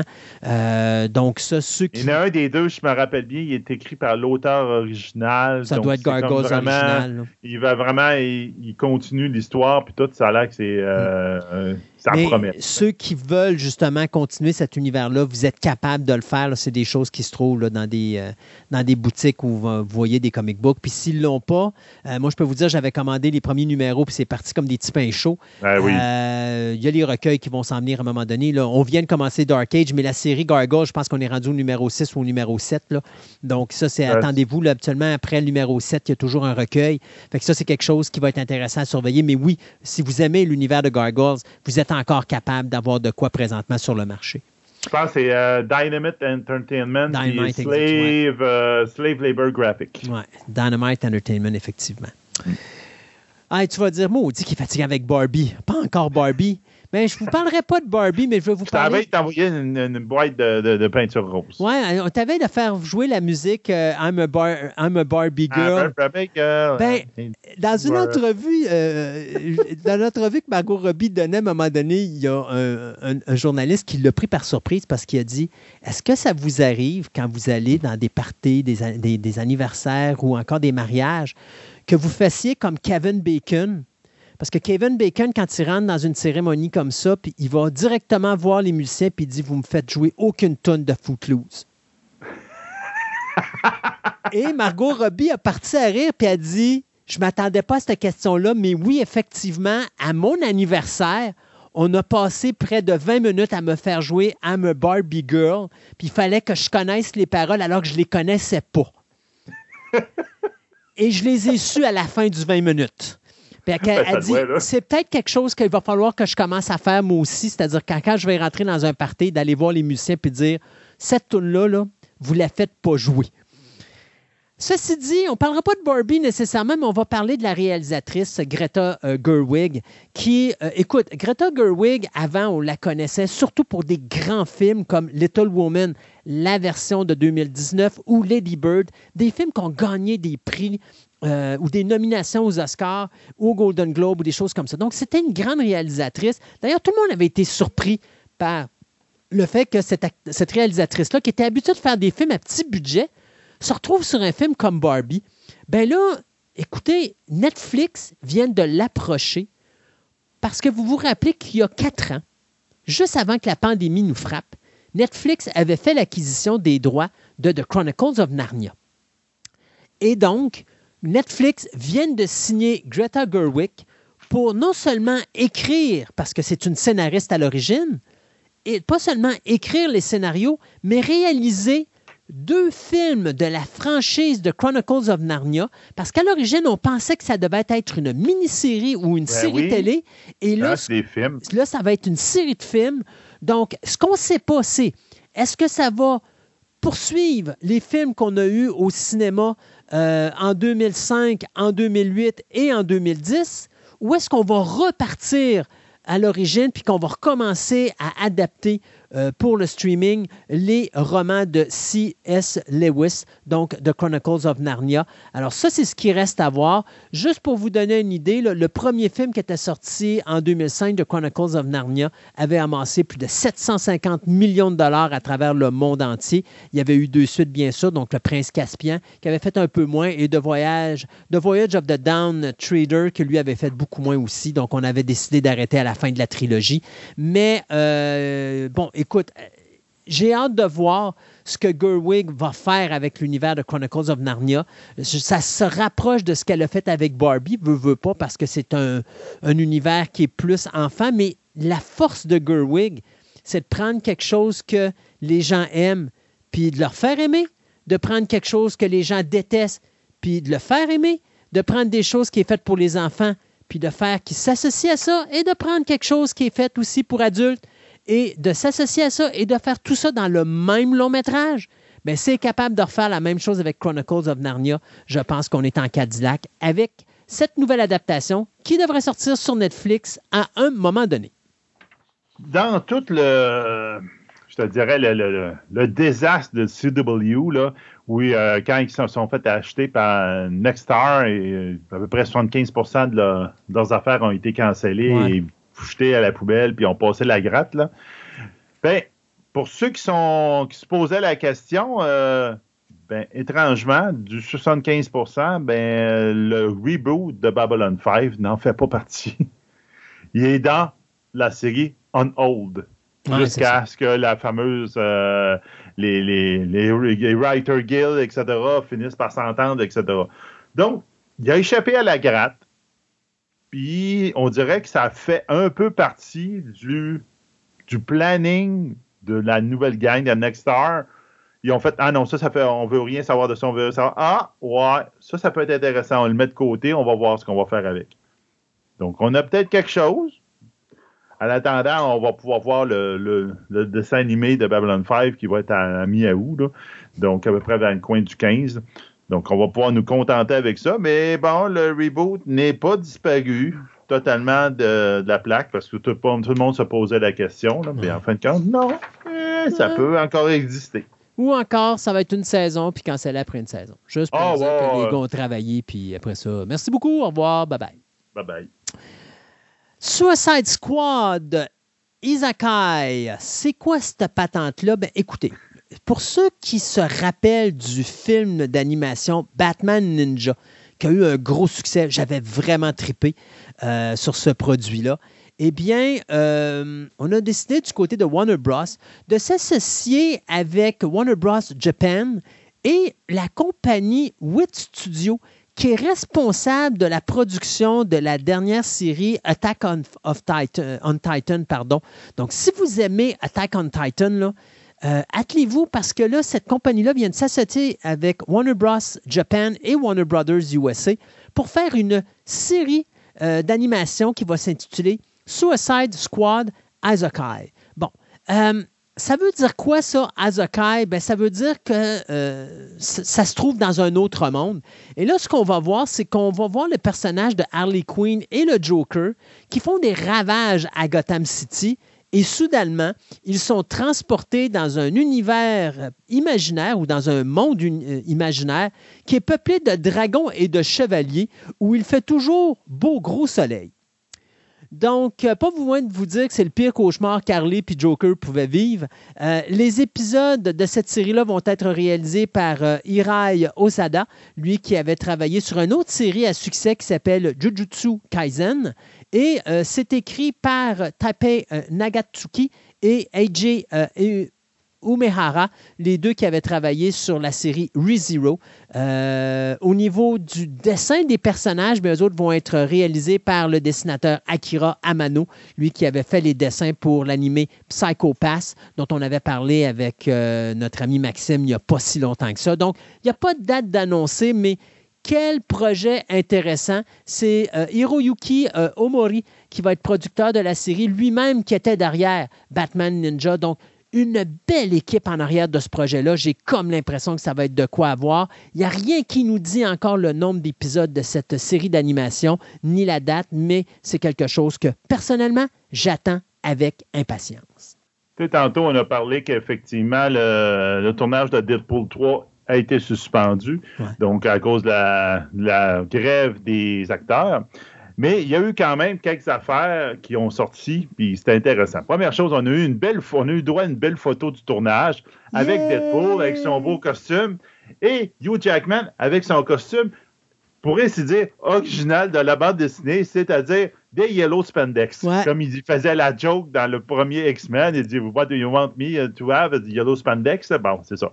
Donc, il y a juste, y juste, il y a juste Ryan Reynolds pour être capable de forcer non seulement Hugh Jackman à reprendre son rôle de Wolverine alors qu'il avait dit qu'il voulait plus rien savoir, mais en plus, insulte par-dessus insulte, il force à, remettre le, à mettre le costume original de Wolverine. Oh mon Dieu, Seigneur, Jackman va manger ses bas jusqu'à la fin de ses jours. Ryan Reynolds peut dire qu'il a gagné sa guerre de nerfs avec Hugh Jackman. Ah oui, ah, c'est très drôle. Et on a, on, on sait que ça va jouer avec le multivers. Malheureusement, moi je trouve pas que c'est une bonne idée, mais bon, regarde, euh, Deadpool, ils vont se faire, ils vont se faire du fun là-dedans. Bon, mais euh, il y avait beaucoup, beaucoup, beaucoup de rumeurs comme quoi que Ben, euh, ben Affleck pourrait reprendre son rôle de Matt Murdock, Daredevil, qui venait du film des années, je pense, c'est les années 80, le film? Euh, non, 90. 90. 90, les. Non, même pas. Même, je pense que c'est 2000. Euh, Ah, peut-être. Début des années 2000, Daredevil. Peut-être, oui. Mais on vient de mettre, euh, pas une confirmation, mais une petite couche de plus sur cette rumeur-là, parce qu'on vient de confirmer une chose, c'est que Jennifer Garner revient en tant qu'Electra Ah ouais, dans Deadpool 3. Wow. Donc là, Wow. Ben Affleck, il doit pas être bien loin en arrière. Non, il n'est pas loin en arrière. Euh, Daredevil, c'était 2003 en passant. 2003, tabarnouche. Hey, on, on veut tellement oublier ce film-là. Non, mais moi, je ne l'ai pas détesté. Je comprends pas le monde qui a détesté Daredevil. Tu sais, je ne suis pas sûr qu'ils ont détesté Daredevil, détesté. mais je pense qu'ils ont détesté Ben Affleck. Point final. Moi, personnellement, Ouais. je trouvais qu'il était excellent dans le rôle de. de Oui, il était bien, il était quand même correct. Moi, je te dirais que le film m'a pas impressionné à l'époque, ça s'est mis de côté, puis quand on a vu la version de Netflix, on a tout fait Oui. Wow! Je suis tout à fait d'accord. Mais, tu sais, je continue à dire que entre Daredevil et euh, Electra, j'ai de loin préféré Daredevil en 2003 que le Electra qui est sorti deux années après, là, que lui, il faisait vraiment pitié. Puis, euh. D'ailleurs, j'ai peur encore pour Daredevil Disney comparativement au Daredevil de Netflix. Je trouvais que le Daredevil de Netflix était parfait. Moi, le Disney en numérique, non. J'espère qu'il pas Non, c'est ça, puis il change un peu le personnage. puis Ouais. tout. Euh, Non, changer le personnage, je euh, m'en fous. Tant qu'ils ne font pas l'animation 3D, là, moi, je c'est veux ça. pas le en bon animation. acteur pour Ouais, faire ça, là, c'est ça. Puis, ah oui, pousse-les dans... Il sait ce qu'il fait, là, laisse-le don aller, là. Exact. On verra bien. Donc, on va peut-être avoir... Ben, on va avoir l'Electra dans Deadpool 3. On verra bien qu'est-ce que ça va donner dans Deadpool 3. Ça risque d'être étrange. Ça va être débile. Débile. Euh, Tron Ares, on va en parler encore un peu. Euh, Ben oui! Jared Leto, Evan Peters, Jodie Turner-Smith, Greta Lee. Et là, il y en a deux autres qui se rajoutent à ça. Cameron Monaghan, euh, Monaghan pardon, qu'on a vu dans Shameless, et Sarah Desjardins, qu'on a vu dans Gotham et Yellow Jackets. Donc, on commence à avoir une distribution assez débile pour ce troisième film-là. Et ce que j'aime, je viens de mettre la main sur le synopsis du film. Et ce que j'aime, c'est qu'on va à 180 degrés des deux premiers films. C'est-à-dire qu'alors que dans les deux premiers films, c'est un personnage de notre univers qui se retrouve dans l'univers du numérique, là, c'est le personnage numérique qui se retrouve dans notre univers. Et bien sûr, le personnage numérique va être interprété par euh, Jared Leto dans notre univers. Donc, euh, c'est euh, Joachim Ronin qui a fait Pirates of the Ca- Caribbean, Dead Man, Tale No Tales, qui est à la réalisation. C'est Jesse Wigutau et Jack Thorne qui, eux, s'occupent de la scénarisation. Et le scénario, ben, il devait être tourné au début du mois d'août. Ben, vous oubliez ça. Donc, on ne sait pas quand est-ce que ce film-là va être filmé, mais il y a quand même toute une distribution sur ce tournant, ben, sur cette production qu'est Tron Ares, qui va être filmée euh, à Vancouver. Donc, euh, bien hâte de voir euh, ce troisième volet qui s'en va dans une autre direction totalement différente des deux premiers. On a vu quelques images, etc., de Zack Snyder, son prochain projet pour Netflix s'appelle Rebel Moon, qui est lui le, lequel on quasiment qualifié en ce moment de nouveau Star Wars pour Netflix. Le même, il, ça, ça va être une grosse affaire. Il parle même qu'il va avoir, euh, il va être euh, sorti en deux parties, puis il parle même de peut-être plusieurs films. Ils, ils, sont partis en grande Netflix, il y a beaucoup, beaucoup d'espoir là-dedans. Et Snyder, a même rajouté là-dessus, il a dit, ben garde, même que j'adore tellement le méchant du premier film que vous allez voir dans quelques mois, que vais ça me tente de le prendre, puis de l'utiliser dans un spin-off, mais cette fois en show télévision pour Netflix. Donc, on te dirait qu'ils ont vraiment un gros, gros, gros espoir. Donc, Rebel Mode Part 1 va sortir le 22 décembre sur Netflix. La part 2 va quelque part en 2024. Euh, je ne sais pas. C'est, c'est, pas la première fois qu'on se disait Ah, avec son euh, Snyder, avec son histoire de, de zombies, là. Mm-hmm. Il était supposé de faire euh, bien des spin-offs, puis de faire la même, puis à un moment donné, ça en a fait un, puis non, je sais qu'il y en a un autre qui s'en vient, là, mais ça prend du temps. Oui, ça prend du temps. mais il y a une série d'animations, fait que l'animation, ça se fait pas en cinq minutes. C'est ça. Fait il y a beaucoup d'affaires que, oui, mais c'est des choses qu'on va voir, puis là, avec la question va être est-ce qu'avec la grève des scénaristes, ça va retarder encore? Ça, c'est ce qui ben va avoir aussi. Mais, sûr, sûr, euh, bon, en tout cas. Euh, moi, je finis ce segment de nouvelles avec deux nouvelles rapides. D'abord, Lips Like Sugar. Ça, c'est un film qui va mettre en vedette Woody Harrelson et Owen Wilson. Euh, c'est d'ailleurs Woody Harrelson qui va produire ce film-là, qui va être réalisé par Brandley Gutierrez. Euh, ce qui est intéressant là-dedans, c'est que ça va se passer pendant les Jeux olympiques de 1984 à Los Angeles et on va suivre bien sûr deux détectives qui vont être interprétés par Harrelson et Wilson qui vont enquêter sur la disparition ben, d'une jeune fille qui venait de se lier d'amitié avec une autre, euh, une autre euh, jeune demoiselle.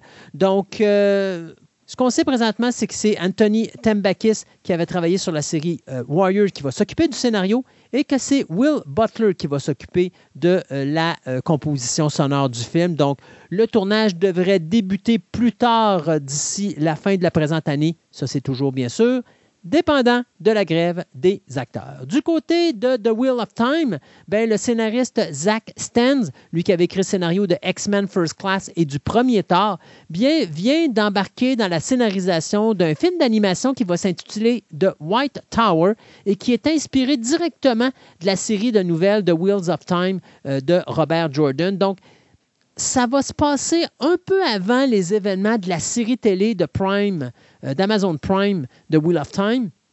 Et ça va être une histoire originale où est-ce que, bon, euh, tu as euh, comme un groupe de, de, de, personnes démoniaques, des sorciers, je ne sais pas trop, qui vont aller puis qui vont s'attaquer à son village. Et c'est une jeune fille qui découvre qu'elle a des pouvoirs magiques, mais elle doit se rendre dans la tour blanche afin de savoir comment utiliser ces pouvoirs magiques-là pour retourner dans son village et ainsi sauver sa famille et ses amis d'une destruction euh, complète. Donc, c'est euh, Rick Salvage et Larry Mondragon qui vont être producteurs de ce film d'animation, qui sont également les executive producers de la série télé. Donc, euh, The Wheel of Time, The White Tower, c'est quelque chose qui s'en viendrait un moment donné. J'espérais que ça pourrait être mieux, mais si c'est les executive producers qui de l'autre, ça va être pareil. Ben, ben c'est l'idée, hein? C'est, ça Ouais, c'est ça. Mais regarde, ça n'a pas marché la première saison, ils ont eu de la misère, là, puis regarde. Ben, attends, attends de voir euh, ce qu'ils vont faire pour la deuxième. il va falloir vraiment qu'ils fassent un méchant coup de barre. Ça, c'est pareil comme euh, Love the Ring à, ma, pas à Amazon, Apple. Là. Apple.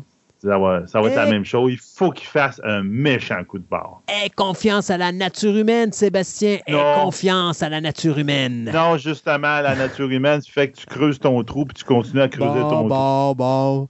Ça y est, il bougonne, c'est parti. ben, c'est parce qu'ils ont scrappé. World of Time, tu peux tellement faire quelque chose de bon là-dedans puis ils ont décidé de changer l'histoire. Tu fais, ça, c'est pareil quand un chien malade il a touché à l'univers d'Avatar, de Last Binder, puis il a fait un film, il dit Tu as l'histoire, il est écrit tout ce qu'il à l'adapter au grand écran. Et non, il a décidé de changer l'histoire. Donc, c'est ça. Lâche pas Seb, on t'aime pareil. Bon, alors, on s'arrête le moment de chronique et on vous revient en fin d'émission avec euh, nos nouvelles express et ce que Sébastien a encore eu le courage de mettre sur notre Twitter?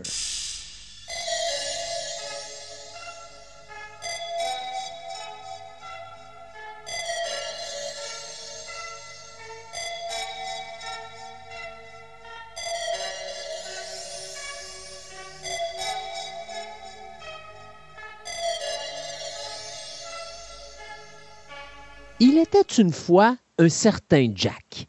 Jack courait dans les bois et soudainement, bang, il se ramasse tête à tête avec un autre animal, ce qui fait que soudainement, cet animal, qui était un cerf, va perdre ses cornes, qui va se ramasser sur notre pauvre ami Jack, qui va devenir une légende urbaine, puisque quelque part, Jack va devenir le Jackalope. C'est à peu près euh, ça l'histoire de base du Jackalope? Où encore une fois je me suis complètement gouré, euh, Andréane, puis je me retrouve dans le champ gauche au lieu d'aller dans le champ droit? Ah, ça ressemble un peu à ça, étrangement.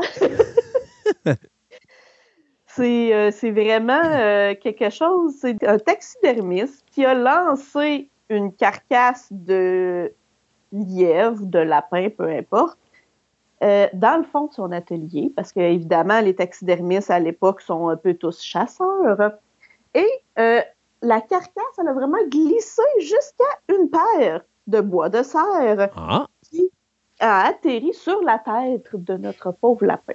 Et le, le fameux euh, monsieur taxidermiste de, de, son nom Douglas, Eric, a eu une illumination disant on va empailler ce lapin de cette façon-ci et le vendre comme ça. On en a déjà parlé avec François pour la zoologie, puis un peu avec Sébastien. Je ne me rappelle plus dans quelle chronique. Je me demande si c'était pas dans une chronique science qu'on avait parlé de ça, de cette légende-là, où justement, tu as un individu qui crée cet animal-là, et là, tout le monde se met à croire que c'est un, véritable animal, qu'il existe réellement, jusqu'à voir même des hôtels qui ont des répliques euh, de tête de jackalope dans leur hall d'entrée. Exactement. Il y en a. Euh, c'est surtout aux États-Unis. Mais avant de se rendre au jackalope plus précisément, pour comprendre d'où que cette idée-là vient, oui, du taxidermiste qui a euh, fait euh, un drôle d'animal, mais à la base, cet animal légendaire-là est apparu un peu partout dans différentes euh, cultures au travers du monde. C'est ce qui est un peu étrange, en fait. En réalité, tu es en train de me dire qu'il n'est pas juste, c'est pas juste ce gars-là qui l'a inventé, mais c'était ailleurs également? Ah oui, ça, ça, fait le tour du monde. Euh, on a un, ben, quelque chose qui lui ressemble, c'est un lièvre unicorne dans les pays arabes. On a aussi euh, des lièvres cornus, qui est un peu comme le jackalope, euh, un peu partout autour du monde, dont en Europe, euh, qui est tout simplement appelé le lièvre à cornes, mais aussi dans le folklore allemand, on a le Woppel, avec mon très bon accent allemand, le Wolpertinger. On a aussi dans le folklore euh, suédois le Skvader. Et je dirais que ça apparaît même un peu partout dans les différents euh, ouvrages scientifiques à la base comme étant un animal possible. Mais ça, c'est sûr qu'on remonte un petit peu plus loin dans le temps. Euh, peut-être plus là, euh, à l'époque médiévale, début Renaissance, le lièvre cornu ou le Lepus cornutus était vraiment une créature réelle à l'intérieur de leurs textes médiévaux, comme, comme quoi c'était vraiment quelque chose qui existait. Ça l'a, euh, été considéré comme un animal qui existe réellement euh, jusqu'en 1789, où est-ce qu'il y a eu le dernier ouvrage scientifique majeur, où est-ce qu'ils ont inclus le Lepus cornutus, qui était le, nom un peu plus scientifique, comme étant un véritable animal. Un petit peu plus tard, en 1817, on a eu euh, le nouveau dictionnaire d'histoire naturelle qui commençait à être des textes un petit peu plus euh, sérieux, si je peux dire ça comme ça. Mais dans ce dictionnaire-là, on, le considérait comme un animal peut-être réel, mais très rare. comme quoi que à la base, le lapin cornu était quelque chose que les gens disaient qui existait vraiment.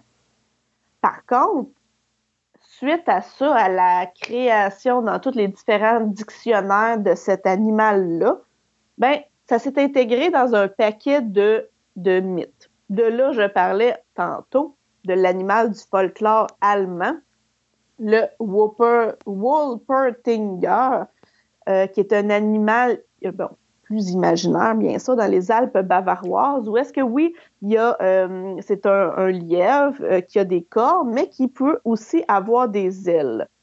Et ce qui est assez drôle, c'est que au 19e siècle, et même un peu avant, les taxidermistes en, en, Allemagne exhibent aussi des spécimens empaillés de cet animal-là. Euh, ça a toujours été un peu réservé pour illustrer les contes locaux. Maintenant, ils, ils utilisaient des animaux, euh, des animaux pardon, réels et quand ils les empaillaient, ils, collaient ensemble des ailes et des cornes sur euh, l'animal. Pour ce qui est de la légende du Wolpertinger en Allemagne. Pour ce qui est en Suède, le Skvader, ça, c'est un petit peu plus récent. Euh, euh, si je me permets de te couper, le, nom que tu viens de nommer là, ça n'a rien à voir avec Star Wars, là. Non, du tout. Aucunement.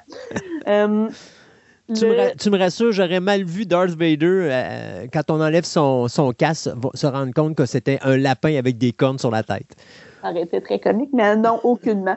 Euh, je ne sais pas exactement d'où vient ce mot-là ou ce nom-là en particulier. Par contre, souvent, je suis capable de trouver euh, l'étymologie, mais celle-là, je ne sais pas de où est-ce qu'il vient.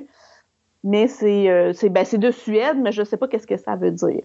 Ce qui est un peu particulier avec celui-là, c'est que à la base, c'est un chasseur qui s'appelait euh, Arak Dalmark, qui, lors d'un dîner, s'est vanté d'avoir euh, tué un tel animal euh, juste pour le plaisir. Les, les, chasseurs aiment toujours bien grossir leurs histoires de chasse.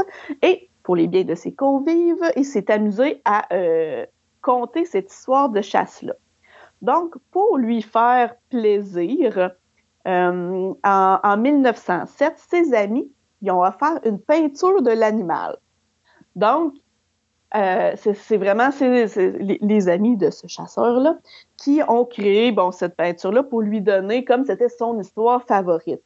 Et un peu avant sa mort en 1912, il a fait don de cette, de cette toile à un musée local. Euh, en 1916, le directeur du musée a fait la connaissance d'un taxidermiste. Et il a mentionné euh, l'histoire de chasse du monsieur et le tableau, et il a demandé au taxidermiste de reconstruire cet animal-là, et c'est à la demande du musée que le taxidermiste a créé le skvader pour euh, le mettre dans l'exposition. Je dirais que ça, ça fait un peu le tour de ce qui se passe dans les autres pays, mais comme on peut voir, c'est partout, quasiment, autour du monde. Mais à tous les endroits où est-ce qu'ils ont des lapins, si je pourrais dire. D'ailleurs, c'est drôle parce que euh, à un moment donné, je lisais sur le sujet, surtout quand François nous en a parlé, puis à un moment donné, je me disais, euh, j'avais vu des, endroits où est-ce qu'on disait que euh, même l'ancien président américain Ronald Reagan, sur son range, avait une tête de jackalope oh dans son entrée de, de range. Et il existe également des recettes pour euh, manger du jagalop et on dit que la viande est tellement tendre et que c'est tellement bon. oui, oui, ici, oh, ben ici, euh, ici en Amérique, si je peux dire, euh, il y a vraiment un gros folklore autour, ben, je dis folklore, mais beaucoup d'histoires autour du jackalope. Puis ici, les gens croient vraiment qu'il existe.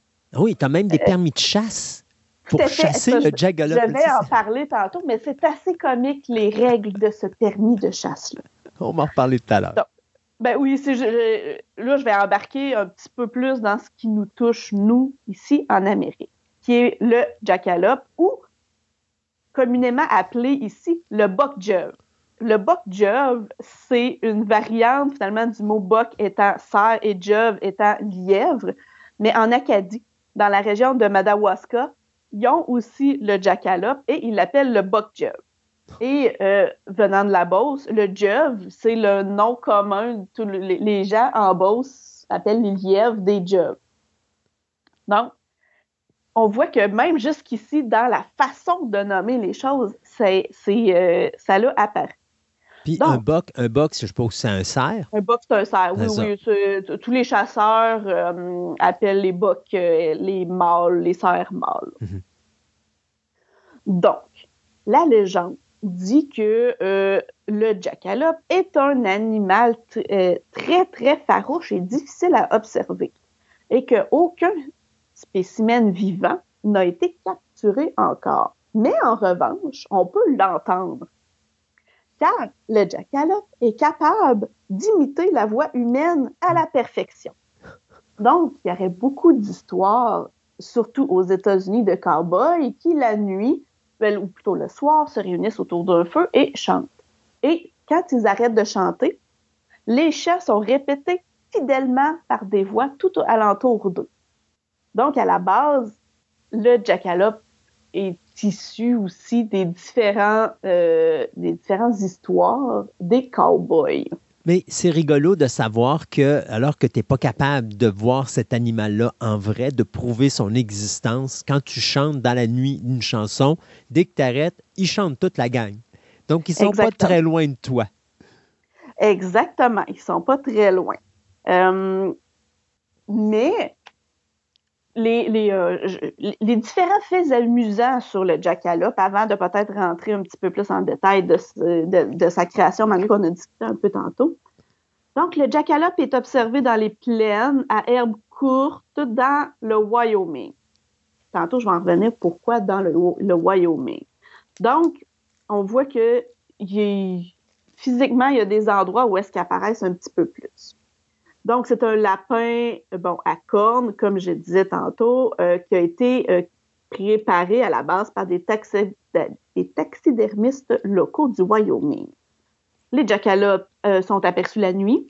Et là, c'est là que je trouve ça un petit peu comique. Généralement, aux alentours de l'heure des fermetures des bars, où c'est là qu'on les voit le plus souvent. Les observations sont souvent le week-end et euh, qui seraient euh, souvent, on, on les entend lorsqu'il y a de la bonne odeur de malte proche. Hmm. Donc, toujours près des gens qui sortent des bars ou qui font la fête à l'extérieur. Et est-ce qu'il y a un nombre de verres limite pour pouvoir entendre ou voir le jackalope?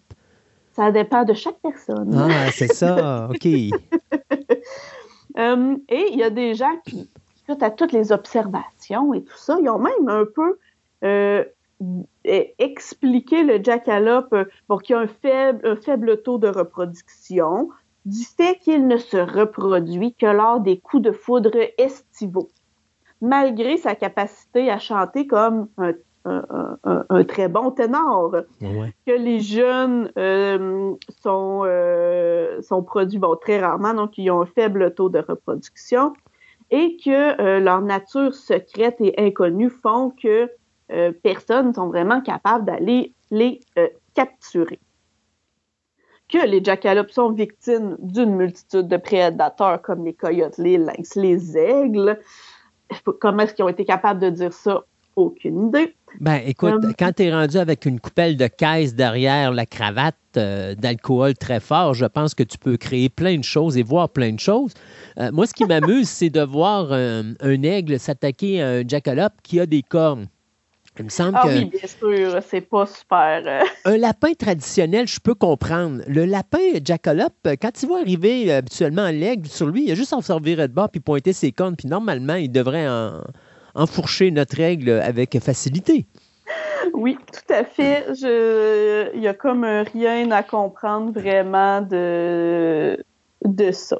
Mais c'est vrai que quand que tu as une coupelle de verre derrière la cravate, ton aigle peut être soudainement, euh, se- ben, il peut devenir tout simplement transparent. Et donc, le jackalope ne le verra pas voler dans l'air. Et c'est Ah, comme ça qu'il va. Ouais, possible. voilà.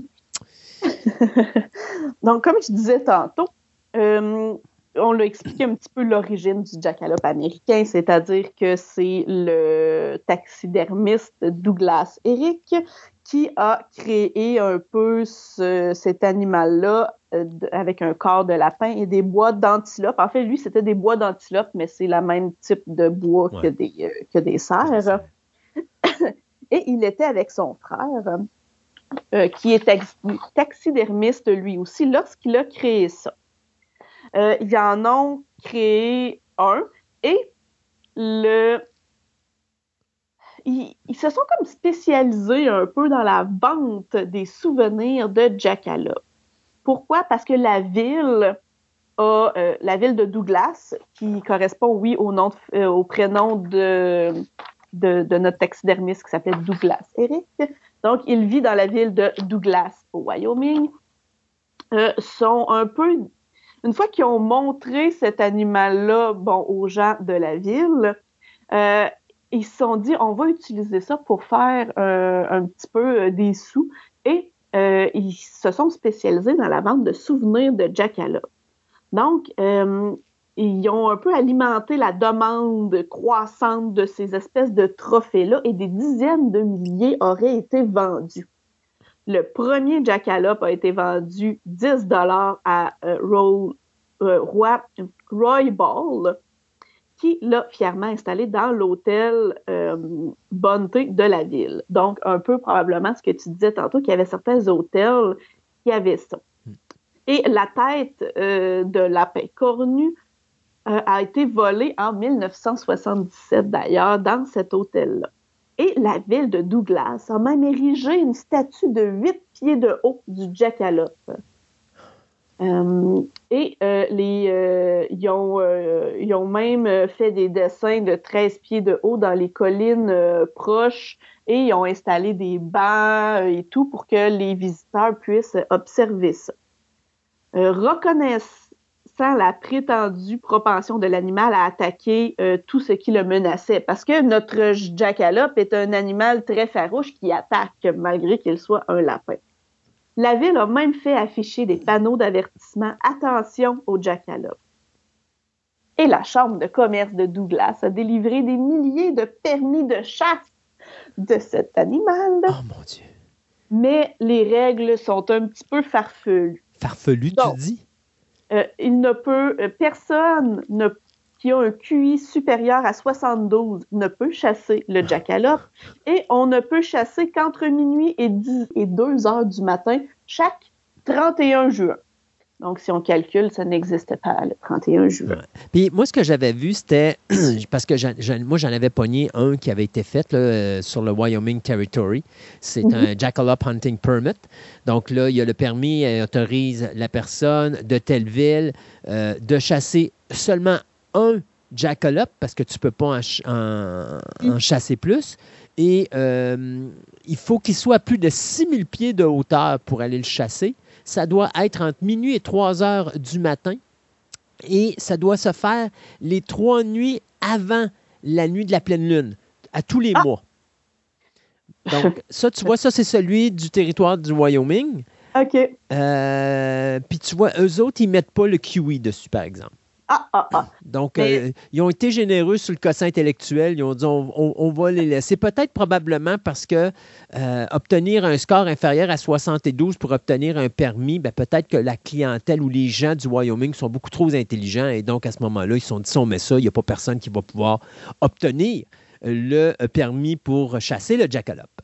Ah, peut-être, peut-être, mais j'ai tellement trouvé ça comique. Mais ça, c'est la chambre de commerce de Douglas. Hmm. Donc, probablement que tu peux, tu sais, aussi des, comme, euh, des, droits de permis, comme ce que tu as dit, qui viennent plutôt de l'État du Wyoming. Ben, je pense qu'il va en avoir un peu partout. Parce que, tu sais, Wyoming, moi, j'avais, j'avais vu cette nouvelle-là parce qu'à un moment donné, il y en c'était une news qui était apparue, puis euh, je pense que c'était, faut pas que je me trompe, là, mais je pense que c'était en 2016 ou en 2017, où est-ce que là, au Wyoming, on avait euh, réintroduit le jackalope dans les parcs touristiques. Donc, on disait aux gens que euh, dans, puis je pense que c'était le parc national de Yellowstone, où est-ce qu'on disait qu'il y avait des jackalopes. Et donc, on disait aux gens, aux touristes, si vous voulez les voir, là, c'est les nuits de pleine lune. Là, là, vous allez les voir absolument parce que ils vont, la, la pleine lune est claire, donc c'est plus facile de les voir se promener à travers la brousse et tout ça. Et il y aurait des touristes qui auraient, qui auraient aperçu euh, puis il disait, si je ne me trompe pas, c'était dans le secteur ouest euh, du parc de, Yellowstone. Il disait qu'il avait aperçu des euh, jackalops euh, véridiques, véritables. Donc, euh, c'est, un coin, je pense, le Wyoming, qui est vraiment amusant pour ça. Oui, le, l'État du Wyoming a déposé le nom du jackalope en 1965. Donc, c'est vraiment pour eux, maintenant, c'est un nom officiel. Euh, et euh, il a désigné, le, dans le Wyoming plutôt a été désigné comme terrain d'enregistrement officiel du jackalope et aussi c'est euh, le, le, le, jackalope est la créature mythique officielle de l'État du Wyoming. Donc, eux ont vraiment mis l'emphase sur rendre officiel ces éléments-là pour que pour attirer probablement des visiteurs. Mais tu sais, quand je disais tantôt que le jackalope euh, était aussi sauvage, c'est pour ça qu'il conseillait aux gens de pas trop s'en approcher. En fait, on dit qu'ils sont vicieux lorsqu'ils sont attaqués, puis qu'ils utilisent évidemment leur bois pour se battre, et que le deuxième nom de jackalope est le lapin guerrier. Donc, ça serait pas un petit lapin tout doux, tout doux. et dans les fameuses histoires de, de l'État du Wyoming, euh, on dit que le jackalope a été rencontré pour la première fois par John Coulter, l'un des premiers hommes blancs à entrer dans ce qui serait un jour l'État du Wyoming. Donc, ils ont même ajouté ça dans leurs histoires de fondation de l'État du Wyoming. Donc, c'est quand même assez intéressant. Et ils ont rajouté euh, bon, la couche des cowboys que je disais tantôt, comme quoi que les cowboys se rassemblent autour du feu de camp. Ils entendent les jackalopes imiter leur voix. Et dans les boutiques touristique de la ville de Douglas, c'est ce qu'ils expliquent aux visiteurs. Les fameuses histoires de cow-boys euh, qui entendent les jackalopes euh, chanter. Donc, ils vendent des cartes postales, des bibelots. Euh, c'est rendu vraiment une grosse industrie, le jackalope, au Wyoming. Mais suite à tout ça, il y a quand même des gens même si on n'a pas de photographie ou quoi que ce soit, il y a quand même des gens qui n'étaient pas en boisson qui disent en avoir vu et qui sont certains et que leur, euh, leur témoignage est quand même assez crédible et ce, tout autour du monde. Donc, certaines personnes euh, ont sont mis à faire des recherches ça, le jackalope pourrait vraiment exister réellement, mais à cause d'un virus qui s'appelle le papillomatose ou le papillomavirus. Ce que ça fait, c'est que ça leur fait pousser. Euh, euh, il y a comme des espèces d'excroissance euh, qui poussent et c'est causé par une espèce de parasite sur le dessus de la tête du lapin. Donc, ces espèces d'excroissance-là se durcissent et ressemblent vraiment à des cornes. Donc, euh, il aurait pu en exister pour de vrai parce qu'on a cette maladie-là, c'est pas juste réservé aux lapins. c'est aussi, euh, c'est une maladie qui existe réellement et d'autres animaux ont été touchés par cette maladie-là.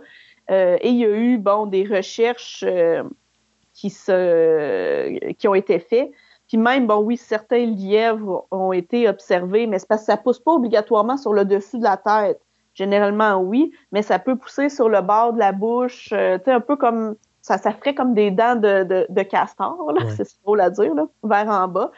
Et ça, il y a des lapins qui ont été euh, euh, voyons, étudiés avec ce, ce fameux papillomavirus. C'est vraiment comme des espèces de tumeurs noires, finalement.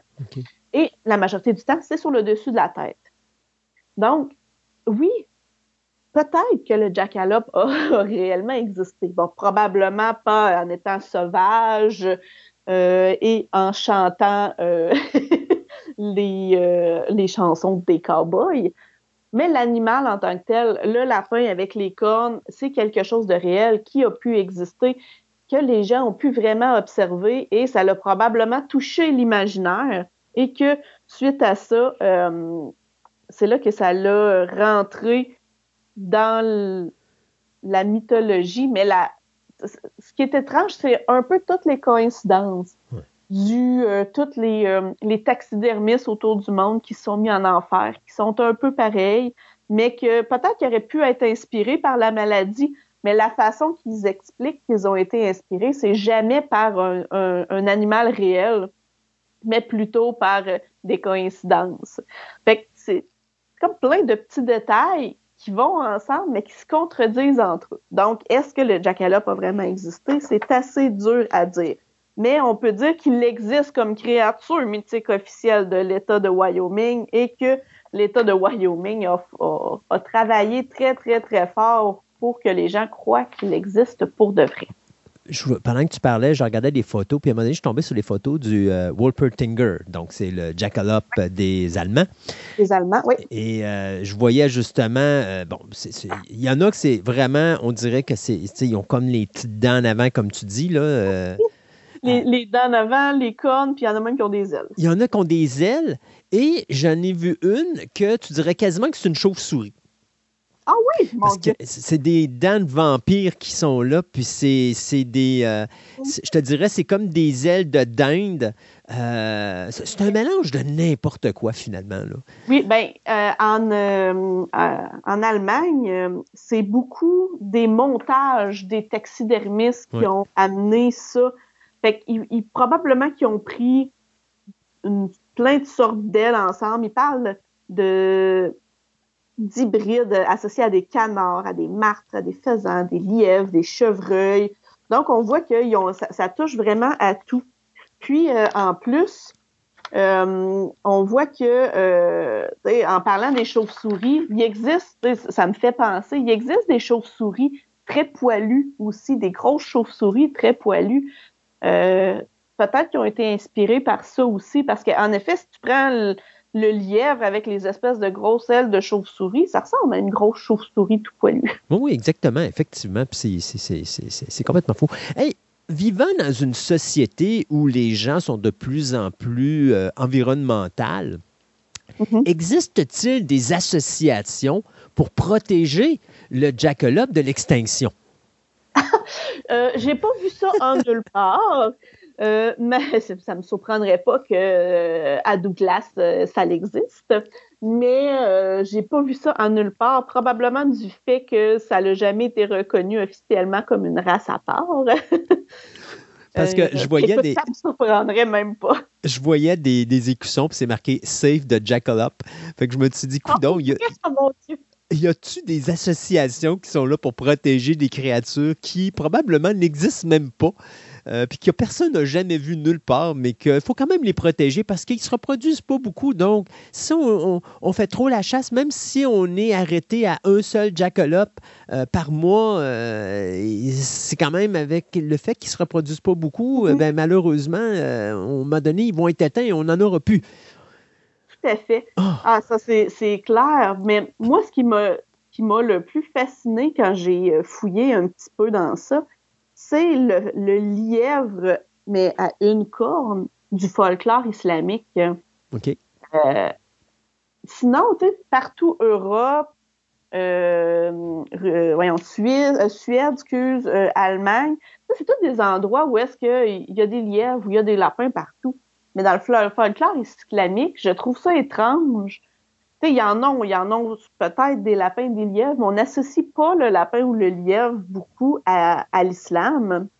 Puis eux, là, leur, euh, leur lièvre cornu, là, c'est un, euh, c'est un méchant méchant. Là. C'est un carnivore qui attaque, euh, qui, tu sais, c'est pas c'est pas un doux comme il, malgré qu'ici aussi ils disent qu'il est sauvage, mais on n'a jamais parlé, tu sais, oui, qui attaque, mais l'identifier comme étant un carnivore sauvage, un petit peu moins, là. Donc, la nouvelle légende urbaine pour euh, dire aux enfants que tu dois être gentil, sinon le jackalope va venir te chercher. Ah, exactement. Euh, dans la culture populaire, on, a vu cette créature-là probablement dans, dans, les musées, dans les sites, dans les ça. Mais on a-tu vu ça ailleurs? C'est-tu quelque chose qu'on utilise dans d'autres univers? Euh, parce qu'il me semble que j'ai jamais vu ça au cinéma, le jackalope. C'est aux États-Unis, c'est quand même présent dans la culture populaire. Euh. Oui, il a apparu dans des films, des séries, des jeux. Euh, dans les jeux vidéo, euh, moi, ce n'est pas des jeux vidéo que je connais. Par contre, c'est peut-être des choses qui sont un petit peu plus aux États-Unis. Sam and Max Hit the Road. Euh, dans le court métrage Faute mouton du studio Pixar, euh, il y a un lapin antilope.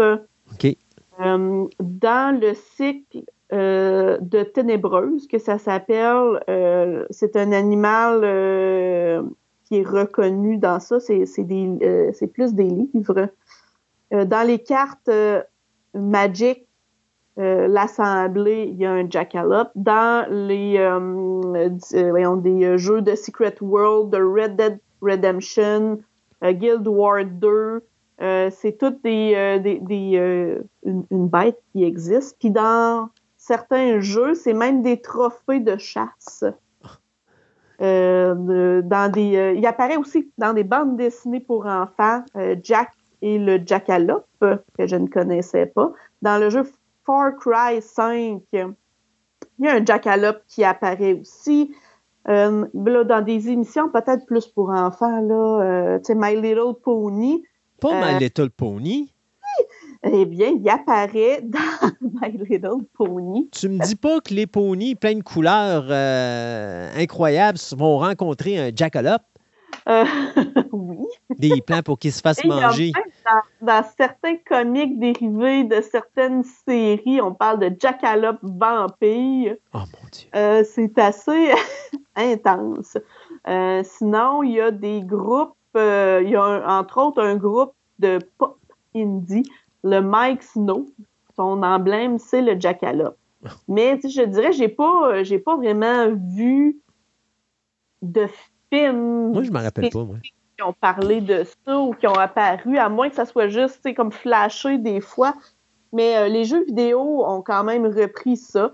Certaines séries, comme je disais, le- le- les télé- ténébreuses, là, euh, c'est un- un- vraiment comme un lapin cornu euh, qu'on trouve euh, dans la nature et qu'on peut élever en captivité, ce qui est quand même drôle. Mais bon, c'est ça, c'est euh, on en parle partout, mais on n'a pas vu ça dans des dans des choses méga méga populaires. Oui, dans certains jeux vidéo, mais c'est dans des jeux vidéo qu'il y a ce genre d'animal-là de toute façon. C'est-à-dire des espèces d'hybrides, des choses étranges. C'est des choses Donc- fantaisistes. C'est ça, exact. Mais sinon, euh, comme dans les, les films plus connus, pas à ma connaissance. Ça veut pas dire qu'il n'y en a pas eu, mais pas à ma connaissance. Le jackalope, euh, cette créature incroyable qui euh, terrorise et amuse la population terrestre, que ce soit à différents niveaux, euh, est une créature que l'on peut retrouver notamment dans des endroits très recherchés, comme les entrées d'hôtels aux États-Unis. Euh, c'est pas, c'est- si vous, avez- vous voulez vraiment en avoir un, là, vous pouvez même, dis-moi si je me trompe, mais je pense qu'il y a des sites Internet où tu peux acheter euh, un jackalope. C'est-à-dire, c'est, ça va être soit une tête qui va être montée sur un, un cadre, euh, avec bien sûr les cornes, comme si on avait tué un chevreuil puis qu'on mettait la tête du chevreuil là, sur ton mur de chasse. là. Euh, ou encore, c'est carrément une réplique. Oui, ben, c'est c'est monté de toutes pièces. C'est monté de toutes pièces, exact. Bon, oui, oui, c'est ça. Mais tu sais, c'est des, tu vas avoir des, des taxidermistes qui vont en faire, puis tu as également des statues de jackalope, puis tu as plein de choses. Donc, c'est facile de trouver ça quelque part. As-tu, toi, as-tu eu la chance d'aller voir des sites où, justement, si des fois, il y a des gens qui voudraient s'en, s'en approprier un, existe-tu des sites spécifiques pour ça, ou tu fais juste marquer euh, jackalope? puis- D'après moi, en écrivant euh, Jack achat Jackalope, euh, ça se trouve. J'ai pas fait la recherche, par contre. Je peux essayer de la faire pendant qu'on se parle. Donc, tu n'es pas, t'es pas le genre de personne qui est intéressée à avoir ton jackalope dans la maison? Non, étrangement, non, non, c'est pas quelque chose qui m'attire tant que ça. Pourtant, je sais pas, peut-être que c'est quelque chose qui va éloigner les voleurs de chez toi parce qu'ils vont se dire OK, ça met ça sur son cadre de porte à l'extérieur de la maison. Je veux pas voir quel genre d'individu qui reste dans cette maison-là. Ah, c'est clair, c'est clair. ben, euh, écoute, on en trouve euh, sur plein de sites Internet, euh, sur AliExpress, sur Wayfair Canada, sur... Ah, dans des, des sites de taxidermistes aussi, euh, dont, des, des sites du Québec et de l'Ontario. Donc, c'est faisable assez facilement d'en trouver, même sur Kijiji peut-être. Hein, mais ça, à part, ça se vend cher? J'ai du 64, 67, euh, 28 sur AliExpress. euh, Bon, est-ce que c'est de la vraie fourrure? là? J'ai un sérieux Non, doute. non, là, moi, je veux un vrai jackalope, là, s'il te plaît. Là. Je veux pas avoir de l'artificiel puis du chipos, là. Ah, ben ça, faudrait peut-être parler plus à des taxidermistes directs parce que je suis pas certaine qu'AliExpress vend des, des vrais animaux. Mais ça existe et c'est euh, et c'est faisable d'en trouver assez facilement. Moi, j'ai fait juste une recherche puis j'en ai trouvé. Donc, euh, Et je suis certain que si tu vas dans le Wyoming, tu vas aller dans des petites Oh oui. boutiques dans le secteur, tu vas te trouver des ornements de Noël, tu vas te trouver des colliers, des porte-bonheur, des portefeuilles, des valises, des sacoches, euh, il y a des gilets qui se vendent. des euh, gilets. Internet avec le jackalope. il y a- y a tout, tout ce qui est euh, dérivé aussi se trouve assez facilement. Et si vous allez au Wyoming, n'oubliez pas de vous, pro- de vous procurer euh, un permis de chasse du jackalope, ne serait-ce que pour l'avoir chez vous, pour dire, regardez, je suis allé chasser le jackalope au Wyoming, je suis un vrai de vrai. Oh oui, et d'aller visiter la ville de Douglas avec leur fameuse statue de huit pieds au centre-ville. Et pour finir, je te dirais la chose suivante. Si tu vas en Australie, il existe un pop du jackalope. Oh! Ouais. C'est dans la collection Pop Myth. C'est le numéro 20, euh, mais c'est vraiment en Australie. Donc, je ne sais pas si un jour on va l'avoir ici au Québec ou au Canada. Mais il est, il est assez cute. Il a une belle petite bouille avec des beaux gros yeux à la Poussine Boots. Donc, euh, petite chose très adorable qui peut s'acquérir. Présentement, euh, vois-tu, là, j'ai euh, j'ai Game Skis, euh, Game Skis Australia. Donc, euh, c'est 81,42 canadiens avec 26 pièces de shipping. Donc, pour à peu près 150 pièces, si vous ne faites pas pogner aux douanes, ben, ça va, vous allez avoir votre pop jackalope. Ça, ça, ça, ça, ça paraîtrait très beau, très bien sur une, un beau manteau de cheminée. Mais sérieux, si tu mets la main dessus, tu vas voir, il est tellement cute avec ses beaux gros yeux noirs. Hey Andréane, un gros merci parce que je pense qu'on a pas mal fait le tour. Quand on est rendu à parler d'un pop de jackalope, je pense qu'il n'y a plus rien à rajouter. On a fait le Merci beaucoup pour euh, nous avoir parlé de cette créature mystique, euh, ou mythique, pardon. Et puis, euh, on se dit à une prochaine chronique. Tu as, tellement de choses à nous parler, du surnaturel, du, euh, des- de la cryptologie, de la paléontologie. Écoute, on t'es- t'es une- t'es notre number one chroniqueuse. Tu parles de tellement de sujets intéressants, alors on a hâte de t'entendre à nouveau.